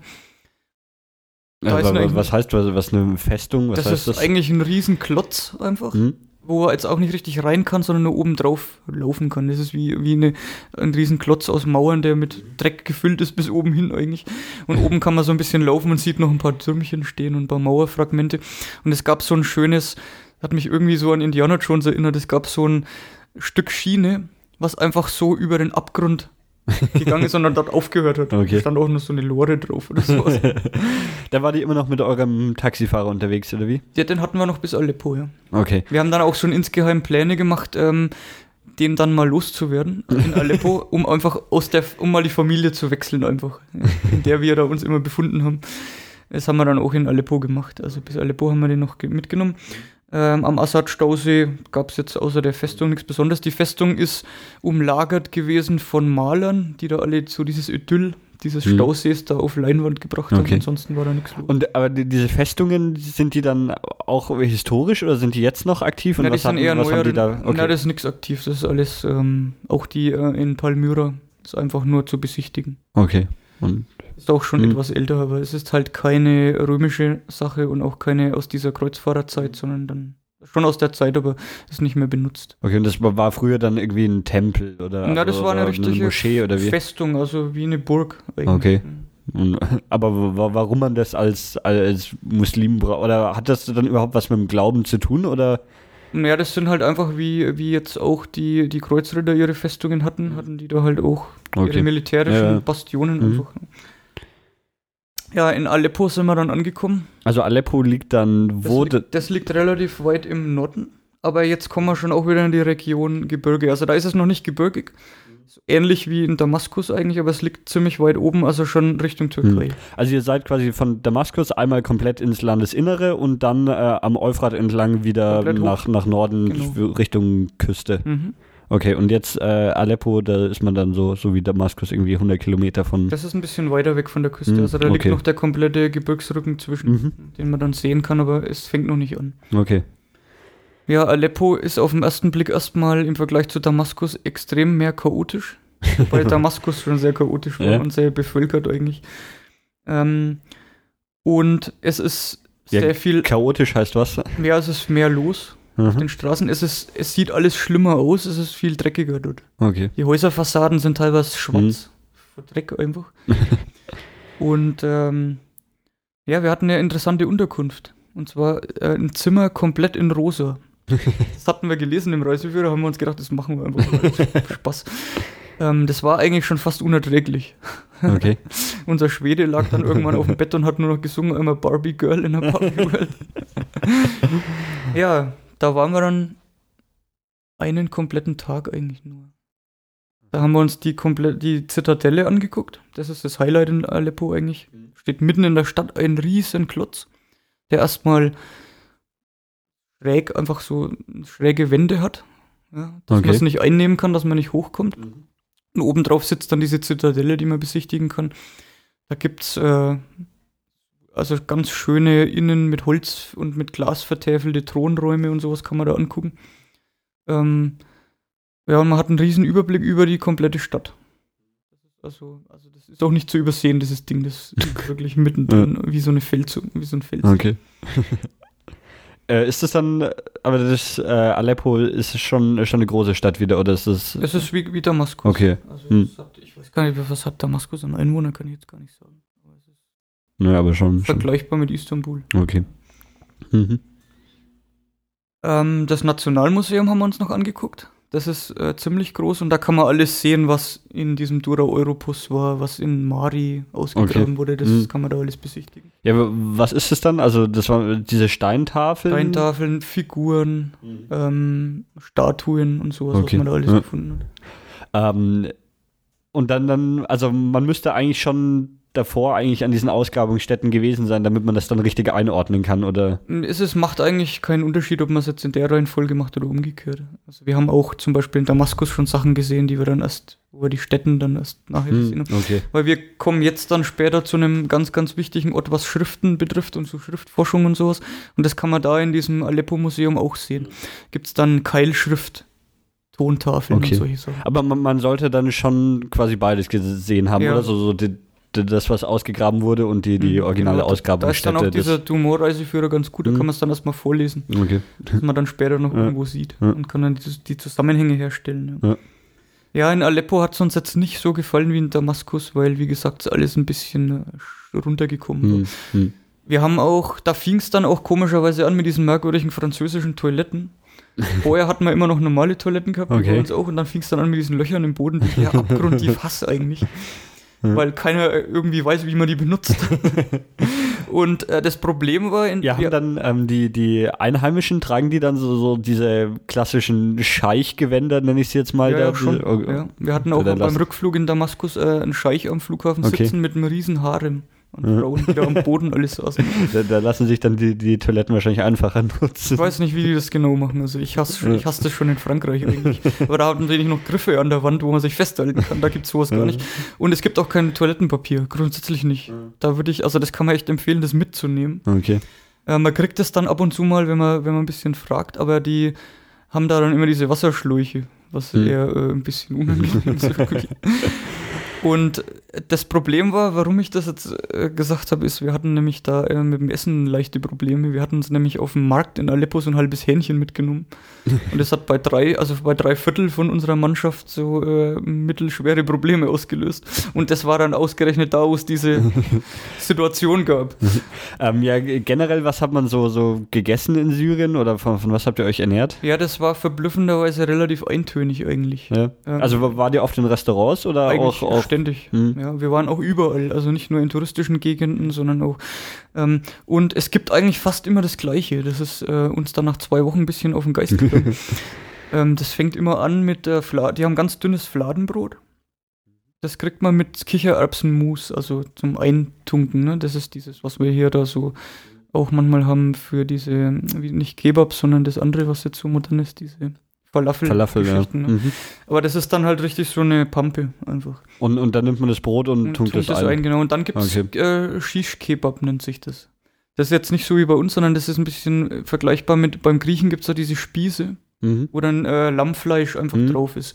Und es ist eigentlich immer dasselbe. Dazu gibt es dann nochmal Fladenbrot und ähm, ab und zu ähm, schwarz verbrannte äh, Tomaten. Die sind eigentlich immer ein bisschen drüber über das, was sie sein sollten. Ja, und das ist in, bis, bisschen Variationen. Manchmal gibt es äh, Hühnerfleisch und so, aber es gibt nicht eine Karte, wo es große Mhm. Auswahl gibt. Okay. Ja, und das haben wir dann halt zwei Wochen gehabt. Aber ist das, ist das dann in den Restaurants, kriegt man da eine Karte und da, da stehen immer die Da steht vom das im- gleichen Gericht zehn Ja, da stehen Variationen halt drauf? zwei, drei so Sachen drauf. Ja. Mehr gibt es eigentlich nicht. Okay. Für die Vorspeisen diese, dieses Kichererbsenzeug und auch so Frischkäse zum Ja. Eintunken, da gibt es halt immer fünf, sechs verschiedene Ja. Sachen. Wir hatten, also die können auch anders, das haben wir auch gemerkt, in Palmyra, in diesem Hotel, war niemand da und die Frau dieses Hotelbesitzers hat uns dann mal privat bekocht. Okay. Und da gab es Mhm. so einen Fleisch-Kartoffelauflauf, der Mhm. super lecker war. Ja. Und da haben wir uns dann gedacht, okay, es gibt auch andere Sachen, aber man kriegt es nicht. ja. Aber äh, es lag ja nicht daran, dass ihr Touristen wart, weil nee, ihr ja. wir waren auch äh, in nicht touristischen Restaurants und da gab es Mhm. auch dasselbe. Okay. Was sehr strange ist in so Restaurants, gibt es sehr viel Personal. Ja. Also da steht in der Toilette einer, der einem die Tür aufmacht. Ich habe dann echt gedacht, geht er jetzt mit rein? Aber das ist dann nicht der Fall gewesen. Oder der einem dann den Wasserhahn aufdreht, wenn man dann sich die Hände Okay. waschen will. Das ist ähm, sehr strange. Aber es ist trotzdem alles total günstig gewesen, oder? es kostet eigentlich Hm. nichts. Also man kann für 5 Euro kann man sich da mit mehreren Leuten ein Abendessen lassen. Okay. Und zum, zum. Trinken gab es Tee dazu, oder wie? Es gibt Tee, es gibt keinen Alkohol in Syrien. Also gen generell nicht, es gibt äh, wenige, in Damaskus haben wir, haben wir mal gesehen, gab es einen staatlich, also gab es einen Laden, wo es Schnaps gab und sowas. Aber nur, der hat nur die Lizenz, das zu verkaufen dort. Okay. Äh, der ist dann auch nicht teuer gewesen. Aber ansonsten, die äh, Muslime trinken ja keinen Alkohol. Mhm. Und äh, Tee, ansonsten in, in unglaublichen Massen. Es gibt ähm, einen sogenannten Flower Tea. Was das genau ist, haben wir nicht herausgefunden. Aber wenn man drei Stück am Tag trinkt, wird man nie krank. ja, an dem Tag, wo wir das Hähnchenproblem hatten, müssen wir weniger gehabt haben. äh, aber also du weißt dann auch nicht, was das für Tees waren oder also Das ist äh, hauptsächlich so Kräuter. Hm, hm, Tee und sowas. Ich habe auch so eine Packung Kräuter mitgenommen. okay. Ich habe das meinem Vater geschenkt und der hat mir irgendwie gesagt, das schmeckt nach Heu. Das, ist irgendwie, oh, das war aber da nicht der Fall. Das ist irgendwie falsch gewesen. Ja, und halt Pfefferminztee und solche Hm, Geschichten. Okay. Aber man gewöhnt sich da dran. Hm. Und, und so, sowas wie, wie Kaffee oder sowas auch. Gibt es nicht auch, ge- ja. Doch, es gibt auch ähm, arabischen Kaffee. Hm. Aber ich bin nicht der Kaffee, Hm, also ich okay. mag Kaffee generell nicht, von daher. Und, und werden dann generell so, so normal Softdrinks, also ich meine, so Coca-Cola kriegt man ja quasi überall. Ja, Oder- aber wir haben, das gar, nicht, wir haben das gar nicht getrunken. Okay. Es gibt es Hm. schon, also da Ja, ja, gibt's klar. natürlich diese kleinen Läden. Ähm, so Supermärkte gibt es ja nicht. Es gibt so kleine Läden, wo man dann Wasser und auch mal Cola kriegt und sowas.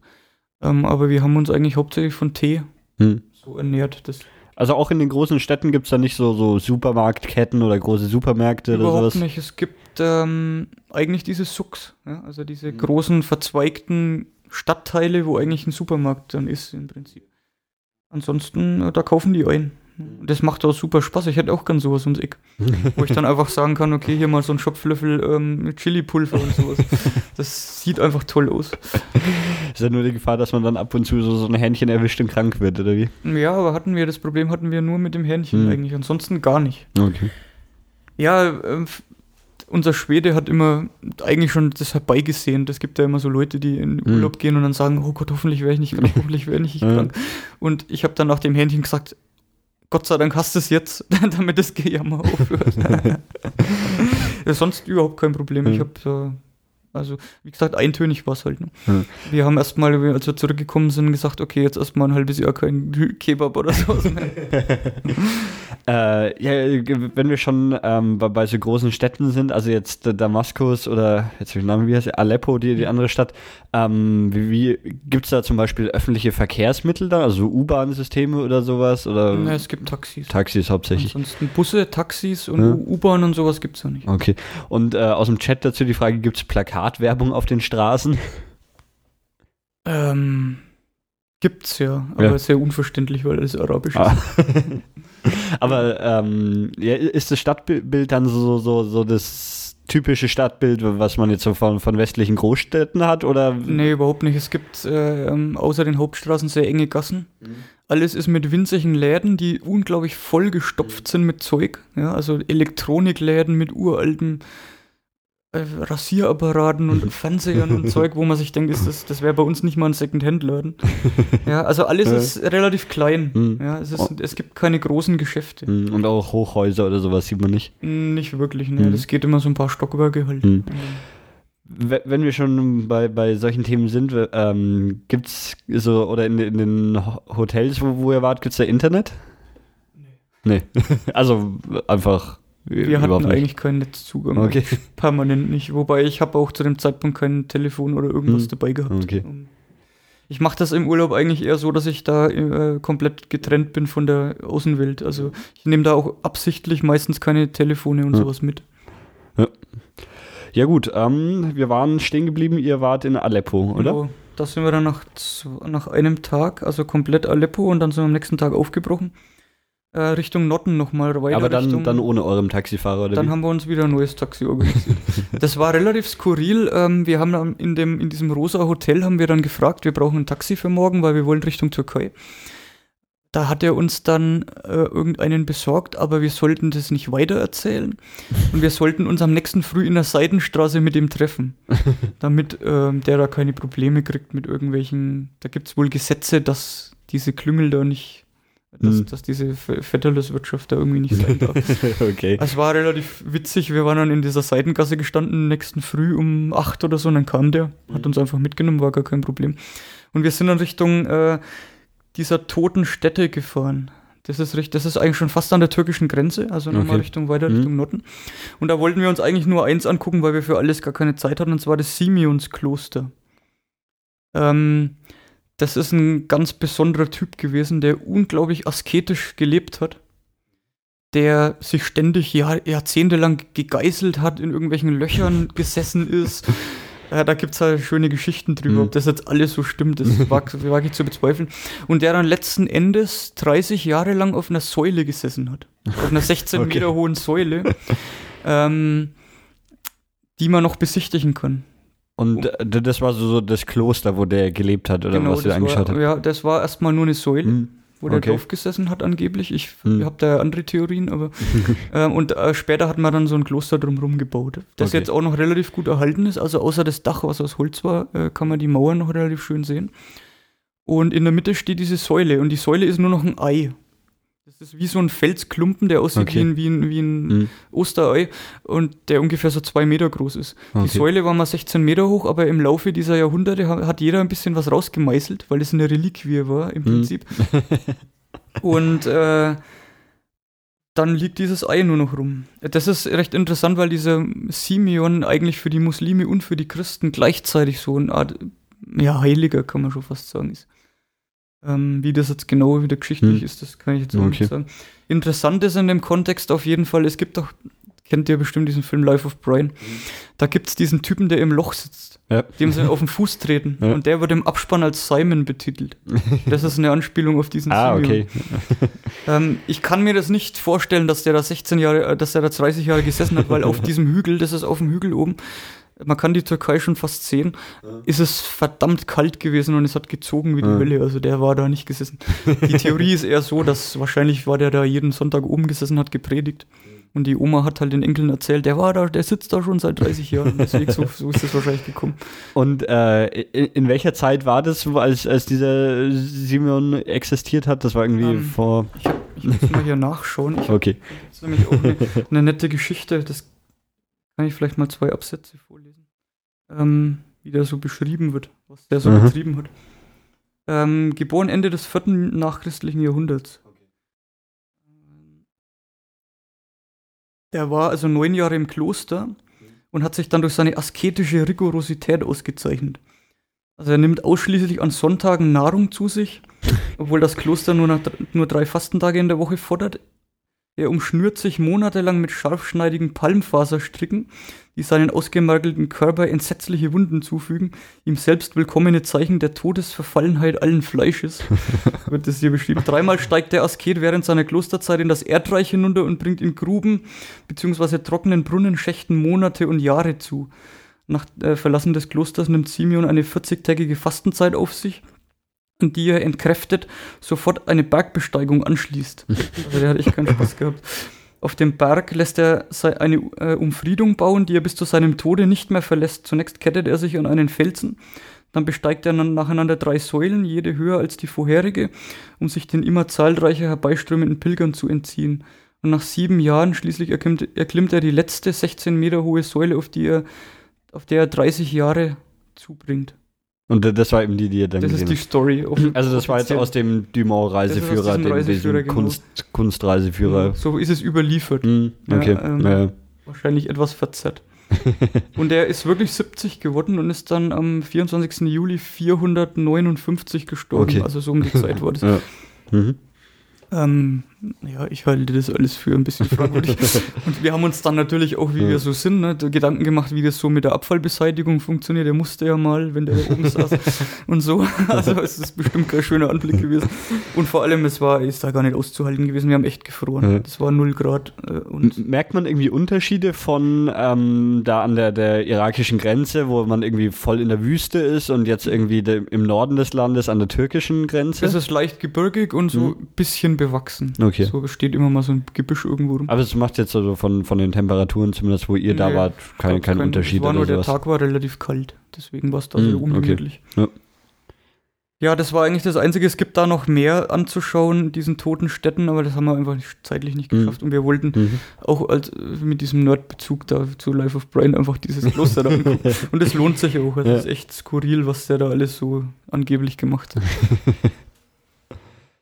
Okay, dann sind wir von dort aus direkt mit dem Taxi wieder weitergefahren, der über, die ist übers Gebirge, direkt ans Mhm. Mittelmeer. Also da hattet ihr dann auch wieder für längere Zeit den gleichen Nee, wir haben Taxifahrer uns dabei. dann da in dem, wir hatten den von Aleppo Mhm. weiter über die, übers Gebirge jetzt. Also das ist schon, irgendwie üblich, dass man so einen Das ist- Taxifahrer kriegt auch man, gern ja. mal für mehrere Tage Ja. irgendwie bucht. Das machen die gern, ja, weil die Mhm. halt, also für ihre Verhältnisse unglaublich viel Geld kriegen. Was für uns permanent irgendwie lachhaft war eigentlich. Ähm, man kann das auch anders haben, wenn man das in Deutschland direkt bucht. Wir haben ein Ehepaar getroffen, die haben für zwei Wochen ähm, ein Taxi gehabt oder so einen Fahrer halt gehabt für 1000 Euro. Okay, und den aber das ist absolute Abzocke, weil in dem Land selber kann man das ja wesentlich billiger haben und die haben, die haben sich auch sch- schwarz geärgert, weil die haben wir zweimal getroffen und jedes Mal haben wir denen erzählt, okay, wir sind jetzt von Damaskus hierher gefahren, 160 Kilometer, 2 Euro, ja, im Bus. Ja. Das war, also die haben sich, die haben da ein bisschen äh, ins Klo gegriffen Mhm. gehabt, was das betrifft. Okay. Ähm, wir haben das, Ge- ich habe das Gebirge leicht unterschätzt, weil es doch relativ hoch ist. Also wir sind wirklich lang hochgefahren, von 0 bis 1700 Meter ungefähr und dann wieder runter. Der Taxifahrer war ein Kurde, äh, der uns dann auch in so einem kleinen Ort äh, mal was mit, mit Essen versorgt hat. Das war recht nett. Da gab es einfach so einen Straßenverkauf.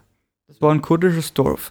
Und da saß einfach eine Frau, äh, die hatte vor sich so ein, ja, so ein Loch im Boden, wo ein Feuer gebrannt hat und hat die einfach so Teigfladen gemacht und da einfach innen reingeklatscht an die Wand von, Okay, diesem, von ja. diesem Loch.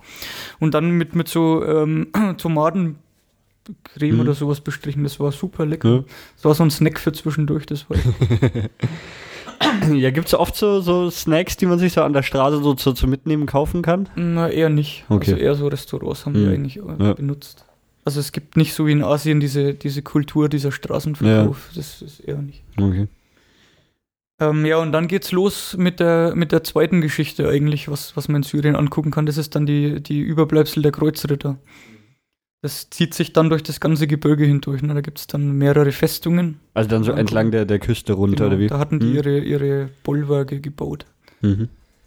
Also Ähm, ich war jetzt dann, dann nochmal kurz zusammenfassend, also einmal Richtung Irak, dann Richtung Norden und wieder Küste und dann so so das letzte Stück dann im Gebirge entlang der Küste Richtung Genau, Süden ja. wieder zurück nach Damaskus. Erstmal Richtung Süden, bis man dann auf, den, auf äh, ähm, Libanon trifft und dann Mhm. wieder so eher Richtung Damaskus. Okay. Schräg, Mhm. ja. Die erste Burg, die wir uns angeguckt haben, also wir haben insgesamt drei gesehen, wobei eine kann man eigentlich auslassen. Wir haben auch noch mehrere sehen wollen, aber haben es nicht geschafft. Die, die bedeutenden zwei sind eigentlich dieses, also die erste war jetzt diese Saladinsburg.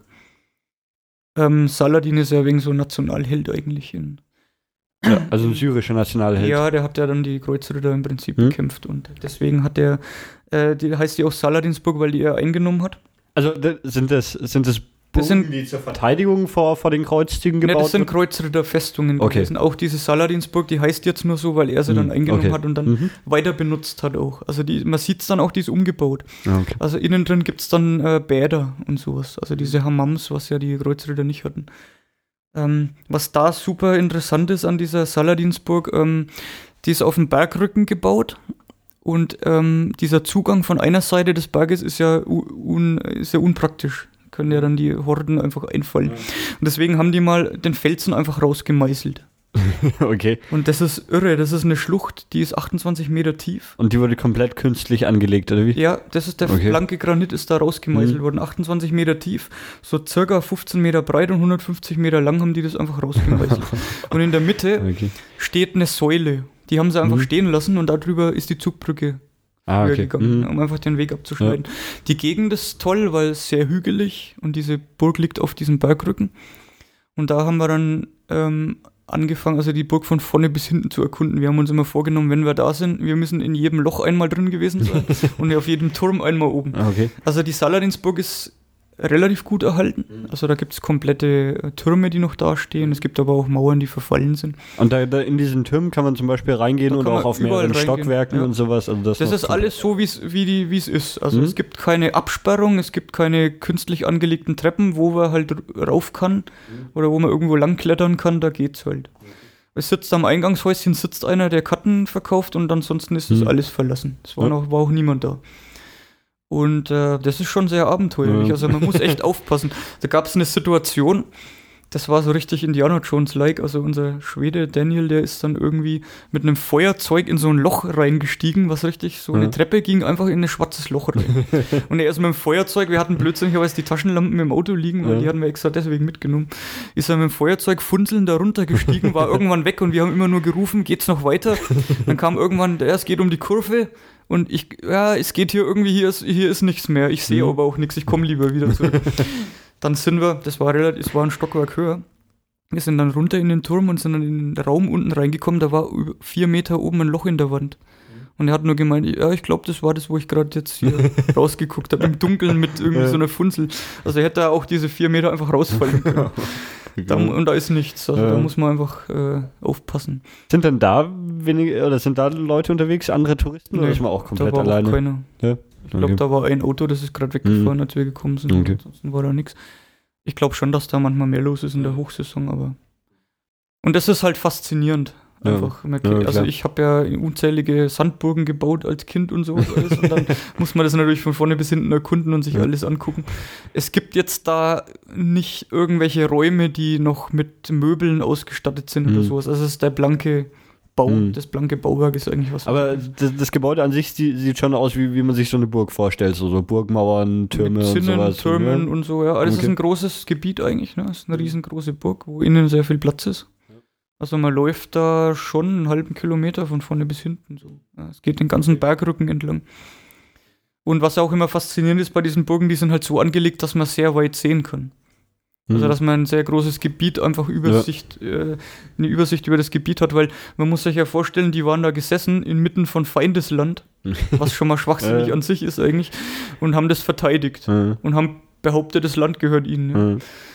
Also diese Kreuzritter-Geschichte ist auch äh, irre eigentlich, wenn man Mhm. sich das so überlegt, Ja, was ja, da klar. passiert ist. Und äh, ja, die, also diese Saladinsburg hat, dass man es mal im, im, im Kontext vielleicht hat, 1188 Saladin dann den Kreuzrittern weggenommen. Und dann hat er es ein bisschen umgebaut und ein paar Sachen noch mit rein. Was man halt so als Muslime dann eher so hat. Es ist, man muss ja auch sagen, die, die Muslime waren ja äh, kulturell wesentlich weiter. Also für die waren ja die Kreuzritter eigentlich Schweine, wenn man so sag, sagen kann, weil die haben sich ja nicht gewaschen. Während es da schon so eine Bäderkultur gab. Wir waren später dann auch in Damaskus in so einer Original-Hammam, so ein Mhm. Bad drin, das war super. Mhm. Kann man später noch erzählen. Ähm, und für die waren das Wilde, ja, die da gehost haben. Ja, Saladinsburg, das sind wir eigentlich ja, einen halben Tag, dreiviertel Tag da rumgestiefelt. Und haben uns wirklich alles angeschaut, was es so gibt. Und äh, ja, sind dann mal direkt an die Küste gefahren. Okay, also bisher war ihr dann eigentlich noch gar nicht an der, der Küste, oder? Direkt am Mittelmeer noch nicht. Mhm. Okay. Die, vom, von der Saladinsburg aus sieht man das Mittelmeer auch nicht. Also Okay. Das war so eine Mhm. Bastion, die so einen bestimmten Zugangsweg äh, Ja. be befestigt hatte. Mhm, okay. Ähm, dann waren wir in Latakia. Das ist dann direkt am Mittelmeer. Da haben wir eigentlich nur Zwischenstationen gemacht, weil die Stadt auch äußerst uninteressant war. Ähm, das ist eigentlich die westlichste Stadt so. Da gab es fast keine richtigen ähm, Restaurants, sondern es gab nur Pizzerias und sowas, alles, was man okay. jetzt da nicht unbedingt haben möchte. Und es hatte auch ähm, ja, einen Zugang zum Mittelmeer direkt und war, es gab fast keine Frauen, die Kopftuch getragen haben, also die waren alle sehr westlich unterwegs. Und es gab nur so teure Läden, also was irgendwie so Schmuckgeschäfte und sowas. Wir Aber, aber trotzdem nicht äh, jetzt irgendwie speziell touristisch ausgelegt, sondern einfach so, so Nee, die, die, die Reichen des Landes leben da oder so. Ja, das hat Mhm. so den Anschein gemacht. Wir sind dann da gleich ähm, weitergefahren eigentlich. Mhm. Haben uns da nicht Okay. großartig auf, also wir haben einen Tag dort geschlafen, einfach als Zwischenstation. Und sind dann äh, zu einer Ausgrabung gefahren, die relativ nah an Latakia dran liegt. Und war bloß Mhm. 15 Kilometer oder sowas. Das ist Ugarit. Und das ist verdammt alt. Also das ist richtig das, das alt. heißt was? Ähm, man hat rausgefunden, dass es 7000 vor Christus schon besiedelt war. Mhm. Also die, die, die ganze Stadt an sich ist Das das, ist- was dann alt ist. Ja, genau. Mhm. Also das Ugarit ist nur eine Ausgrabung. Mhm, Ja, okay. Das ist ja, keine Stadt. Mhm. Es war früher halt eine Stadt ja, zu dem Zeitpunkt. okay. 5000 vor Christus haben die schon Handel betrieben mit Zypern, haben sie festgestellt. Und 2000 vor Christus haben, sie, haben die schon äh, gewusst, wie man doppelstöckige Gebäude baut. okay. Also das Mhm. war ja überhaupt nicht Ja, ne? sowas Ja. zu, zu können eigentlich überhaupt. Und das ist, ähm, also man sieht da auch wieder nur Grundmauern. Ja. Also Okay. Das ist wieder so ein Gebiet, ist nicht groß. Also das war jetzt nicht eine Riesenstadt. Ähm, es ist aber relativ, also es ist bekannt durch so einen Eingang, das ist so eine Art, ähm, ja, so ein, so ein Durchgang, der so pyramidenförmig ist, das sieht man öfter mal auf irgendwelchen, wir hatten das damals auf unserem Geschichtsbuch zum Beispiel drauf, kann ich mich noch erinnern. Ähm, das haben sie noch ganz gut erhalten. Und was man da gefunden hat, sind Tontafeln mit Keilschrift. Und gleichzeitig hat man da festgestellt, und das ist wohl extrem wichtig für die Schriftforschung, ähm, dass die da zu einem bestimmten Zeitpunkt ähm, das Alph so eine Art Alphabet erfunden haben. Also die hatten vorher Keilschrift, da hatten wir so 500 bis 600 verschiedene Zeichen gehabt. Aber das sind dann immer so, so, so, so Glyphen, die ein ganzes Genau. Wort darstellen, oder? Das sind Silben gewesen. ah, okay. Und äh, das war so komplex, dass das eigentlich der Normalbürger nicht konnte. Mhm. Also das waren Priester, die das schreiben konnten. Und die haben dann hier in Ugarit äh, Tafeln gefunden mit äh, einer Konsonantenschrift, mit 30 äh, Buchstaben, kann man sagen. Und äh, das ist wohl dort entstanden. Und da gibt es eine Tafel, die man ganz berühmt ist, die, ähm, die man im Museum sehen kann, wo genau diese 30 drauf sind. Mhm. Das war wohl irgendwie für Schüler. Okay. So, wie so ein Alphabet. Ja. Mhm. Und äh, wann das genau war, das kann man jetzt nicht so richtig feststellen, aber das ist ähm, wohl, also für die Schriftforschung ist das wohl das Mekka. Mhm. Okay. Äh, die Ausgrabung selber ist nicht so spektakulär. Also Ja. die Archäologen sind natürlich dann immer hin und weg. aber nach der fünften, sechsten äh, Ja. äh, Mauernruinen ist dann, wird's lang, Ja. wird, wird nicht langweilig, aber es ist ähm, in dem Kontext, was da halt passiert ist, ist schon Ja, die unterscheiden sich halt dann untereinander Ja. wahrscheinlich jetzt nicht mehr so, Nicht so mehr wirklich, großartig. Das ist halt im Vergleich zu Hm. diesem Mari interessant, weil die halt schon mit Stein gebaut haben. Und das ist halt erhalten. Also die Grundmauern. Ne? Das Hm, ist halt nicht okay. zerflossen alles. Ja. Okay, dann sind wir eigentlich gleich weitergefahren nach Tartus. Also in diesem Ugarit waren wir nicht lang. Äh, oder Tortosa nennt sich das auch.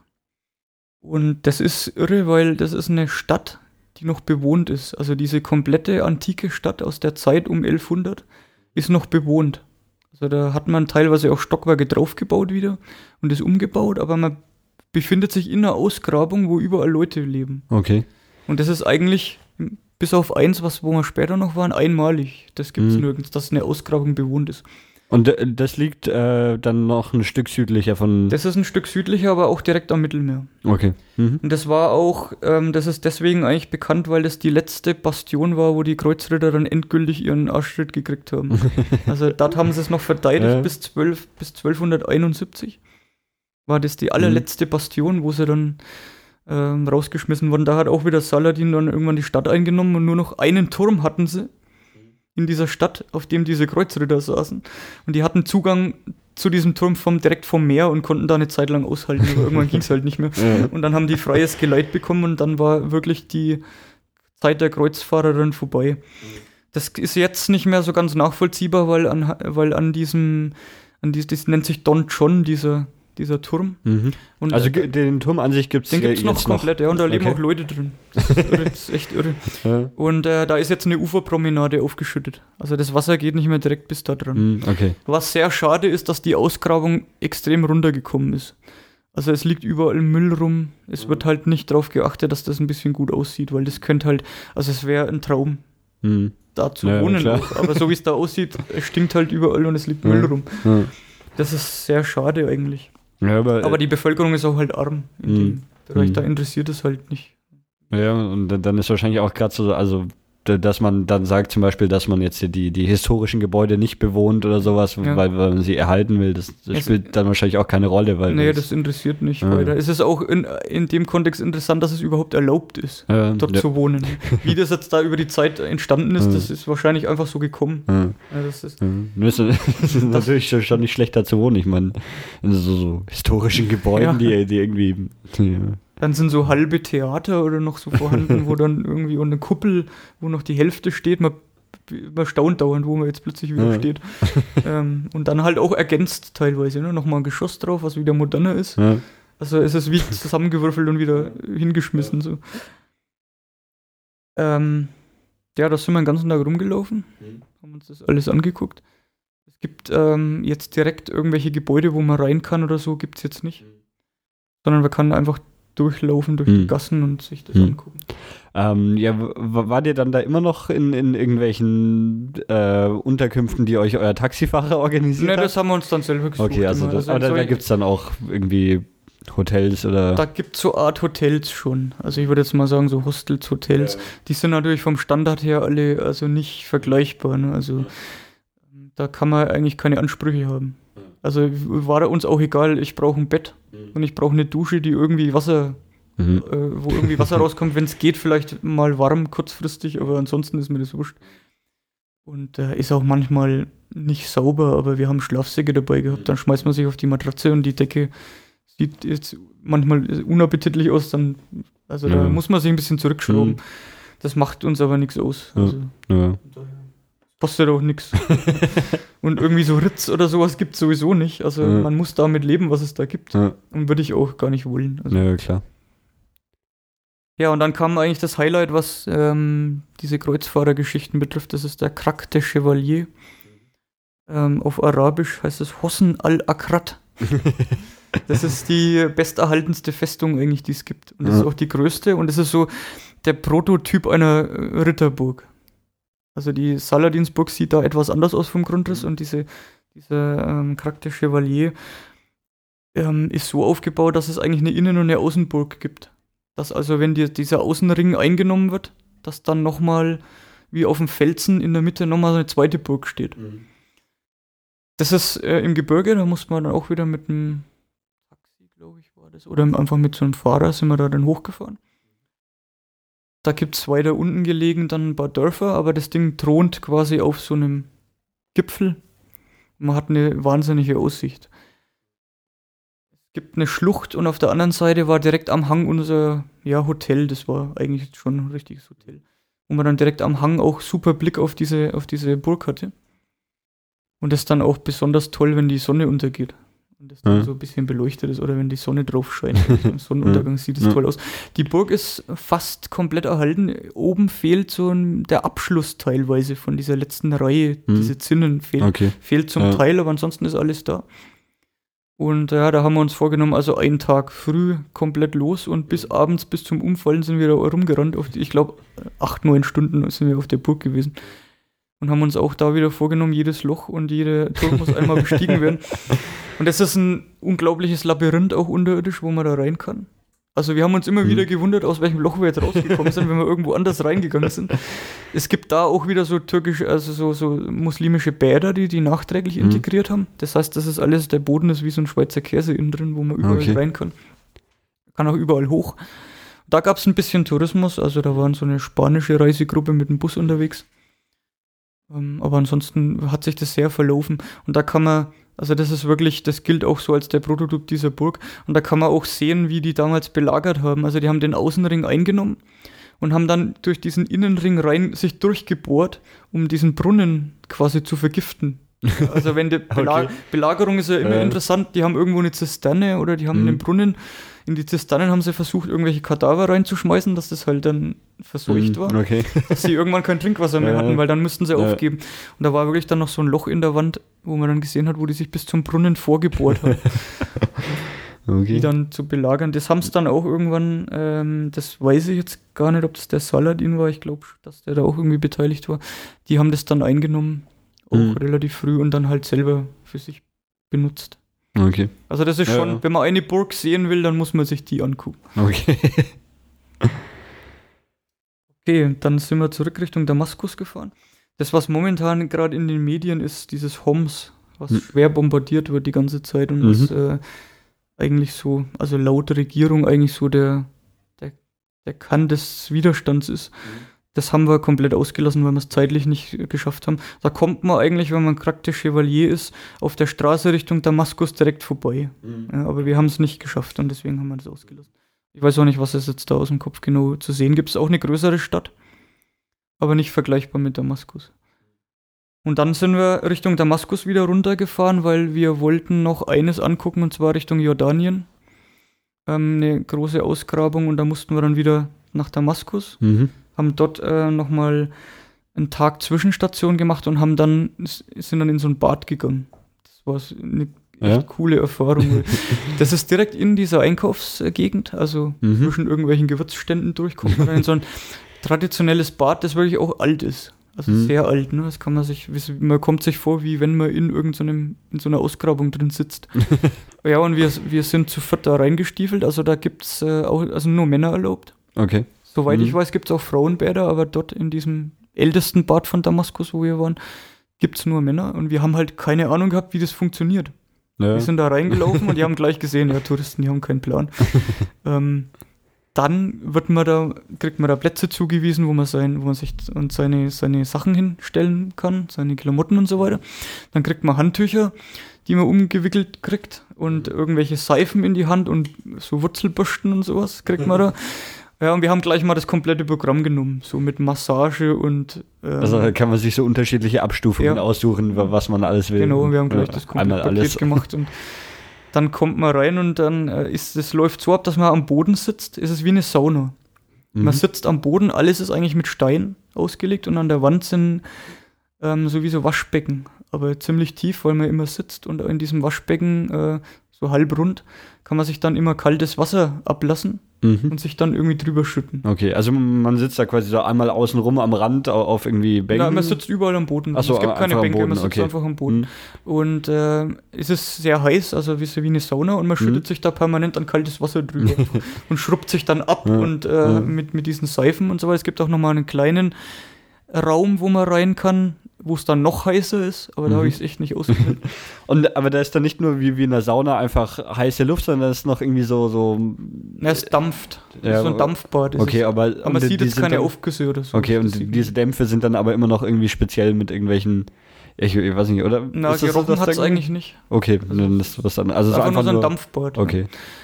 Und äh, die, das ist so eine, also die waschen sich da über einen längeren Zeitraum, Mhm. ne? Also das ist alles ganz relaxed. Da Mhm. wischt man sich halt so sehr langsam und schrubbt sich mal ab und schwitzt wieder. Und, und wir hatten dann so Bänder um den Arm, ähm, wo wir dann quasi, wo man dann wusste, wir haben auch Massagen und ähm, was war denn das andere? Genauso so, man wurde dann mit so einer Wurzelbürste abgeschrubbt. Das war auch, also es war schon hart an der Grenze, was, was, was ich jetzt als Folter bezeichnen würde. Und irgendwann kommt dann einer und sagt, hier mitkommen. ähm, dann kriegt man Massage, das hat so fünf, sechs Minuten gedauert, Mhm. wo man so richtig, also brutal durchgeknetet wird. Und dann ähm, kommt, wird man wiedergeholt, kommt in so einen Raum rein, muss sich am Boden legen, also es ist auch nichts anderes wie so Steinboden. Mhm. Und dann äh, schüttet der einen so Seifenwasser drüber und schrubbt einen dann ab, bis der komplette Rücken rot ist. Es geht auch so ein paar Minuten Ja. und dann wird man wieder entlassen. Das sind so die zwei Specials, die man, die man hat. Okay.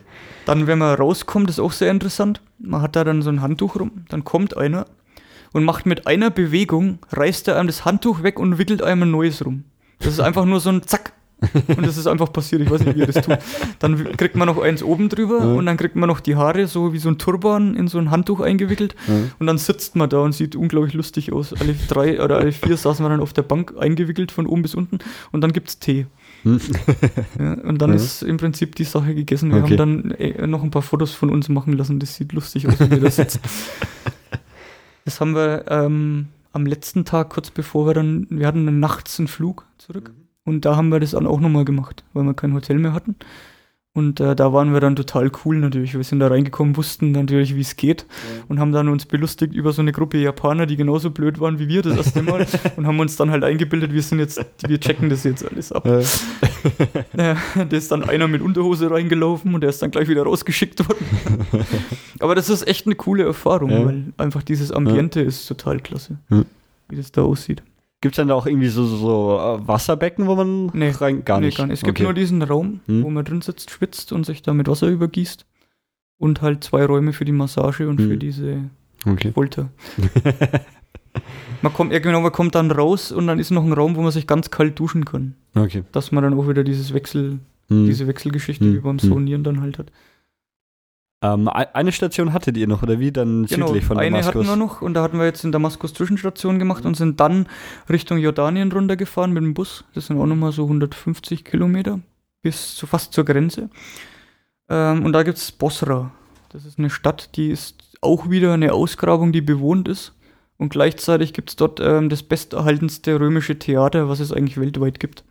Also diese, kennt man ja diese halbrunden. So, so ein Amphitheater, Amphitheater, ja. Aber also kein, das war auch damals kein geschlossenes Gebäude, sondern offen. Es ist oben Oder- offen, nach oben Mhm. offen, aber es ist eigentlich, also eine Seite sind diese Bühnenaufbauten, die Mhm. mehrgeschossig sind, Okay. wo auch Statuen dann drin standen und sowas. Und das ist das Gute an diesem Theater, weil diese Bühnenaufbauten sind immer, also fast nie vorhanden. Bei den Theatern, Mhm, die man so okay. kennt. Und das ist hier komplett über drei Mhm. Geschosse noch da. okay. Und auch, äh, es ist sehr groß und das ist halt ähm, also beeindruckend, weil es ist Mhm. extrem steil und wenn man da oben steht, das ist, man versteht die Akustik perfekt. Ja. Wenn da einer unten steht, ganz Ja. normal redet, so wie ich, dann versteht man den überall. Äh, Ähm, und auch interessant ist, das Theater wurde umgebaut zu einer Festung. Über mehrere Stationen und von mehreren Völkern. Weil in Syrien, Ja. da gab es ja ein Ein und Aus von Völkern. Wenn man da Mhm. die Geschichte mal liest, da kriegt man irgendwann Kopfweh. Ist die, es gibt so viele, da gibt es ja diesen schönen äh, Asterix-Band hier, wo sie in der Wüste unterwegs sind. hm. Und dauernd kommen nur mehrere und was weiß ich noch alles. Äh, ähm, das ist wirklich Ja. so. Und äh, mehrere Male wurde das umgebaut. Außenrum ist ein, ist ein Ring mit Mauern nochmal, mit so einer Festungsanlage. Und die haben tatsächlich das dann nicht mehr als Theater benutzt, sondern als, als, äh, ja, als Festung da Okay. drin verteidigt. Ja. Das ist wirklich toll. Und ähm, dann gibt es noch diese antike Stadt. Das ist anders wie in Tortosa. Das ist ein weiteres Gebiet, wo nur vereinzelt Leute wohnen. Und es ist auch nicht wie in Hm. Tortosa, dass das mehrere, mehrstöckige Gebäude sind, sondern sehr Hm. flach alles. Also Tortosa war das, war die, diese bewohnte Ausgrabung. Genau, ja. Und das Mhm, ist da okay. genau so in Mhm. Aber es ist immer mal wieder, wohnen da plötzlich Leute. Also man läuft durch die Ausgrabung und dann kommt man irgendwo um ein Eck rum und dann sitzen da Leute vor ihrem Haus. Das Okay. ist ganz skurril, sowas. Das Ja, kennt man eigentlich ja. nicht. Und dann gibt es wieder eine Ausgrabung, wo man Ja. rein kann, wo dann auch teilweise deutsche oder europäische Archäologen dort gearbeitet haben und dann irgendwelche Mosaiken freigelegt haben. Und dann ein Haus weiter wohnt dann wieder jemand. Hm. Aber das ist schon sehr, das sind schon sehr ärmliche Verhältnisse, wie die da leben. Also es ist auch sehr dreckig dort und ähm, also die haben wirklich nichts. Ähm, weil du, weil du es gerade erzählt hast, da- dass die Leute eben vor ihren Häusern sitzen, ist das sowas, was man in Syrien auch oft sieht? Also ich kenne es so, so aus, aus Asien, dass so das ganze Leben eigentlich auf der Straße stattfindet, dass die Leute sich sogar auf der Straße was kochen und gar nicht so wie, wie man es jetzt hier in Europa gewohnt ist. Jeder hat irgendwie sein, sein Haus und ist da drin, sondern so das gesamte Leben findet halt auf der Straße statt. Ähm, das findet eher, also Frauen ja nicht so, aber Männer sitzen eher in so, so wie soll man es beschreiben, so Wasserpfeifen-Etablissements sind es. Also da Okay. treffen die sich Mhm. abends, die spielen da Karten Hm? und äh, rauchen Wasserpfeife, da ist auch ein wahnsinniger Dunst drin und trinken Ja. Tee in Massen. und das ist wirklich nur so ein Männerding. Da Mhm. waren wir auch in Aleppo zum Beispiel mal drin. Ja, und da geht es relativ laut zu. Das ist eigentlich so, in der Türkei kennt man das ja auch. Ja. Aber draußen, ja, die sitzen schon auch mal draußen, aber es ist nicht so wie in Asien. Hm, okay. Also dass alles, also dass die da diese ähm, Stühle überall stehen Ja. haben, so wie Ja. in Vietnam oder so, und da sitzen überall. Das, das spielt sich dann eher in solchen Hm, Kneipen okay. ab oder wie man das nennen Mhm. will. Ähm, ja, das ist, sind die zwei Sachen, die man in Bosra angucken kann. Das ist äh, schon relativ nah an diesen Golanhöhen auch dran. Also es ist nicht mehr so arg weit, bis dann auch das besetzte Gebiet kommt. Okay. Wir haben auch einen Engländer getroffen, der da tatsächlich unterwegs war, der in irgendwelchen Minenfeldern mit UN-Leuten unterwegs war und da, Okay. ich glaube, der war auch Journalist oder so. Mhm. Also Gibt es da irgendwie ähm, dann, oder ja, ist, ist da, oder fühlt man sich da irgendwie mehr in Gefahr oder auch nicht? überhaupt nicht. Okay. Ich habe mich in, eigentlich in keiner Sekunde Mhm. in Gefahr Mhm. gefühlt, überhaupt gar nicht.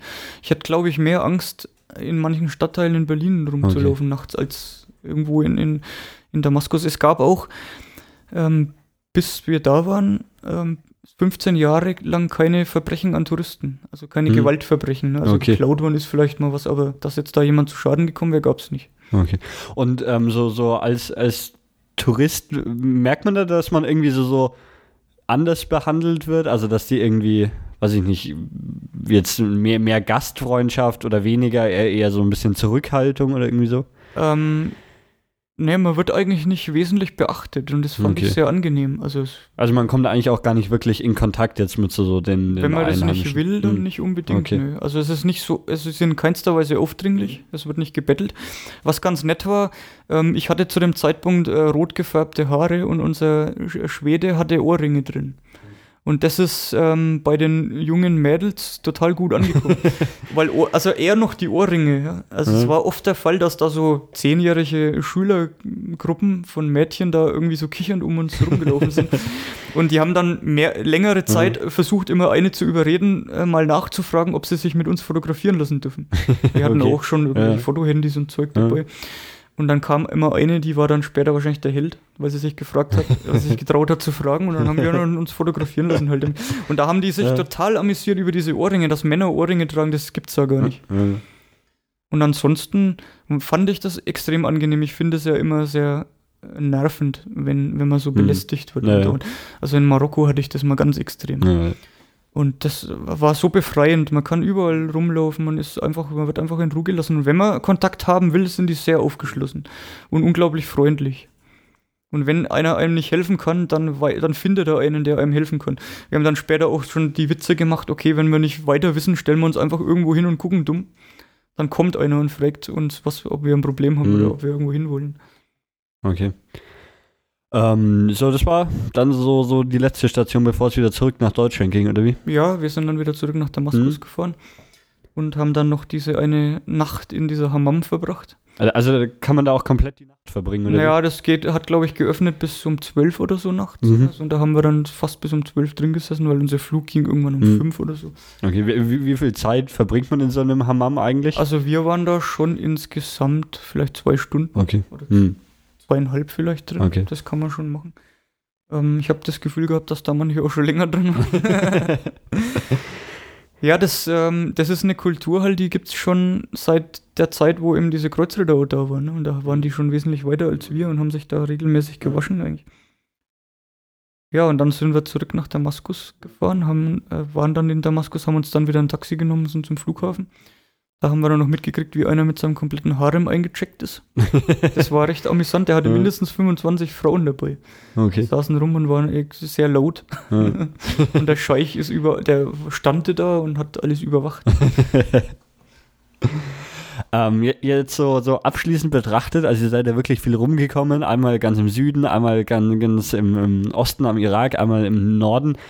Gibt es irgendwelche Gebiete, wo du sagst, so, da, da hätte man, hätte man mehr Zeit gehabt, unbedingt noch hin müssen, oder ist dann da eh nichts außer Sand und Steinen? Also das Basic-Programm, was wir gemacht haben, kann man in zwei Wochen super machen. Man kann halt, wenn man mehr Zeit hat, ähm, kann man noch mehr in, in dem Küstengebiet mitnehmen. Man kann sich dann noch zwei, drei so riesen Bollwerke angucken und sowas. Ähm, aber ansonsten war das eigentlich, also ich fand das relativ gut Mhm. gemacht eigentlich, weil wir, wir haben auch keinen Tag irgendwo mal nur rumgelegen oder waren irgendwie am Strand Ja. oder so. Also wir Gäbe es Strände, wo man irgendwie hingehen könnte? Ich habe keinen gesehen. Ich Okay. habe mich aber auch nicht dafür interessiert, muss ich ehrlich sagen. Ja. Ich bin Ähm, auch so der Typ, der dann nach einem halben Tag am Strand immer nervös wird. Also das geht schon mal, aber dann wäre ich irgendwie unruhig. ja gut, Syrien ist jetzt wahrscheinlich auch nicht so das Land, wo man zum, zum Badeurlaub Nee, nicht hingehen würde. wirklich. Also wenn man da nicht Ja. kulturell unterwegs ist, dann ist man irgendwie falsch, glaube ich. es, gibt, es gibt hier sehr weit im Nordosten noch ein paar Sachen, Mhm. die man sich angucken Okay. kann. Ähm, Ja. Unsere Archäologen waren natürlich da, die hatten da noch 20 Sachen auf dem Plan. Vor allem wollten die dann halt auch Petra sehen in Jordanien zum Beispiel. ne, Dieses, was man da kennt aus äh, dem letzten Indiana Jones, also Mhm. dem letzten richtigen Indiana Jones, ähm, wo sie da diesen Kreuzritter dann auch da aufsuchen. Da ist ja diese, diese Fassade, das ist dieses Petra, was Okay. ganz fantastisch Ja, ja. also, Und äh, wir haben sehr viele Leute getroffen, die noch gleichzeitig in Beirut waren. Was ich zu dem Zeitpunkt äh, schon ein bisschen mutig fand, aber die haben uns alle erzählt, es wäre es wär sehr sicher gewesen. Also. Also ihr habt äh, dann so, so mit, mit irgendwie den, den Konflikten zu anderen Ländern gar keinen Kontakt. Überhaupt nichts mitgekommen. Wir haben ein bisschen Propaganda gegen Israel mitbekommen, so unterschwellig im Fernsehen manchmal. Es läuft oft mal so ein, so ein bisschen Fernsehprogramm oder so, aber ansonsten gab es da eigentlich keine, keine Anzeichen dafür. Ähm, also du meintest ja immer, alles war, war relativ günstig. Also ich meine, man die Taxis so, kann, kannst du grob überschlagen, wie, wie viel so die, die Reise pro Person gekostet hat? Ne, ich habe, glaube ich, für den Flug ca. 350 Euro gezahlt und 200 Euro für den Rest. Ja, okay. Inklusive alles eigentlich. Unterkunft und so. Also Ja, man kann das mit ist 200, schon- man kann mit 100 Euro im Monat konnte man Unterkunft, äh, Verpflegung und, Rei- und Beförderungsmittel zahlen. Also Okay. Ja, ich, ähm, sind wir soweit durch? Haben wir noch was Wichtiges vergessen, wo wir, Naja, die aktuelle Situation. Ja, ich- gut, klar. Die ist halt. was noch irgendwie, Also da hatte ich es ein bisschen unterschätzt, wie ich schon vorhin gesagt habe, dass ähm, ich hatte da eigentlich nicht damit gerechnet, dass sowas passiert. Also das hatte zu dem Zeitpunkt keiner, weil, weil da war ja ähm, in allen Ländern noch nichts los. Ja. Im Nachhinein gesehen ist natürlich schon, also die Probleme, die ja da jetzt herrschen oder die Probleme, weswegen die Leute auf die Straße gehen, die gab es da auch. Nur ja. hat man das nicht mitbekommen. Mhm. Was wir ge viel gelesen haben, wir haben es nicht richtig mitbekommen, weil wir das auch nicht darauf angelegt haben, ist, ähm, dass der Vorgänger, also sein Vater, der vorher regiert hat, ähm, ein extrem Überwachungsregime auch geführt hat. Und das für, hat dazu geführt, dass Leute nicht über Politik reden. Okay, also Beziehungsweise, das wenn man einfach- mit Leuten spricht, dann gucken die erstmal links und rechts, ob nicht irgendwo jemand Mhm. steht. Haben wir jetzt so aktiv nicht gesehen. Wir haben uns Mhm. auch nicht, nicht, nicht mit Leuten Gut, das ist wahrscheinlich auch, auch dann schwer, wenn man irgendwie Ja. nicht Arabisch spricht. Und das ist so ein bisschen aufgebrochen jetzt durch dieses Lockerere, was geherrscht hat. Aber man sieht jetzt halt, ähm, das ist auch genauso ein Diktator wie alle anderen. Ne? Er hat halt, er hat halt jahrzehntelang äh, im Prinzip seine Bevölkerung arm gehalten und was will er jetzt machen? Ne? Ich will das gar nicht rechtfertigen, was der tut, aber wenn er in irgendeiner Weise Kompromisse eingeht, dann werden sie ihn halt kriegen. Ja? ja. Also das heißt, er muss so lange weitermachen, Mhm. bis sie ihn wirklich, ähm, bis sie ihn wirklich halt erwischen. Und das Problem ist in Syrien halt im Gegensatz zu Ägypten, dass das Militär halt loyal ist. Das heißt, äh, es desertieren jetzt immer mehr, aber das wird ähm, nicht glimpflich ausgehen. Das kann man, glaube ich, voraussagen. Es sei denn, es wird jetzt so schlimm, dass größter Teil des Militärs desertiert und dann schlägt es um. Aber das ist nicht absehbar und ich glaube auch nicht, dass das ohne hä richtig hässlich zu werden irgendwie ausgeht. Wenn man das noch sagen kann, weil es gab ja schon über 2000 Tote. Aber der Vater, also der Assad Senior oder wie der hieß, der hat ja in Homs 15.000 Leute abschlachten lassen. Irgendwann in den 80ern. Einfach weil die sich gewehrt haben. Also der hat vor gar nichts zurückgesteckt. Und ich habe eigentlich gedacht, das entwickelt sich relativ gutes Land, aber das war so ein Trugschluss eigentlich. Dadurch, dass er halt in England studiert hat und auch eine Frau hat, die relativ aufgeschlossen ist und so. Aber da, wenn es dann halt an die Macht geht, dann tut sich da, Ja. tun sich die gleichen Abgründe auf überall anders. Ja. Also so abschließend betrachtet, ähm, de, dein, deine Schätzung für die Zukunft ist, entweder Es geht wird so weiter, wie es ist, oder es Ja. gibt Aufstände und Es wird noch hässlicher. Mhm, Also mhm. das glaube ich schon. Ich bin unglaublich froh drüber, dass ich das noch machen konnte, die Reise, weil im Nachhinein gesehen wird es jetzt auf absehbare Zeit nicht mehr möglich sein. Ähm, und dass wir auch nicht reingeraten sind, wobei, wenn ich das gemerkt hätte, dass in anderen Ländern außenrum irgendwas passiert, dann wären wir gar nicht hingefahren. Zu dem Zeitpunkt, wo wir die Reise geplant haben, da kam natürlich von allen Seiten, also hauptsächlich so Eltern und Großeltern so, Syrien, seid ihr verrückt? Ich habe dann immer gesagt, sag mir irgendwas, was du über Syrien weißt. Und dann kam nichts. Und sag, ich, wie kannst du das dann beurteilen, ob das da sicher ist oder nicht? Ja. Ähm, das ist halt nur dieser, ja, Nahe Osten, das ist sowieso äh, schlimm alles. War in keinster Weise so. Ja, ja gut, dann, wenn, wenn wir alles Wichtige besprochen haben, bedanke ich mich ganz herzlich bei dir. Ja, ich danke. Und hoffe, dass auch den, den Zuschauern und unserem Live-Chat gefallen hat. Ich habe immer versucht, die, die Fragen unauffällig mit einfließen zu lassen. ja, dann sage ich ähm, ciao und bis zum nächsten Mal. Tschüss.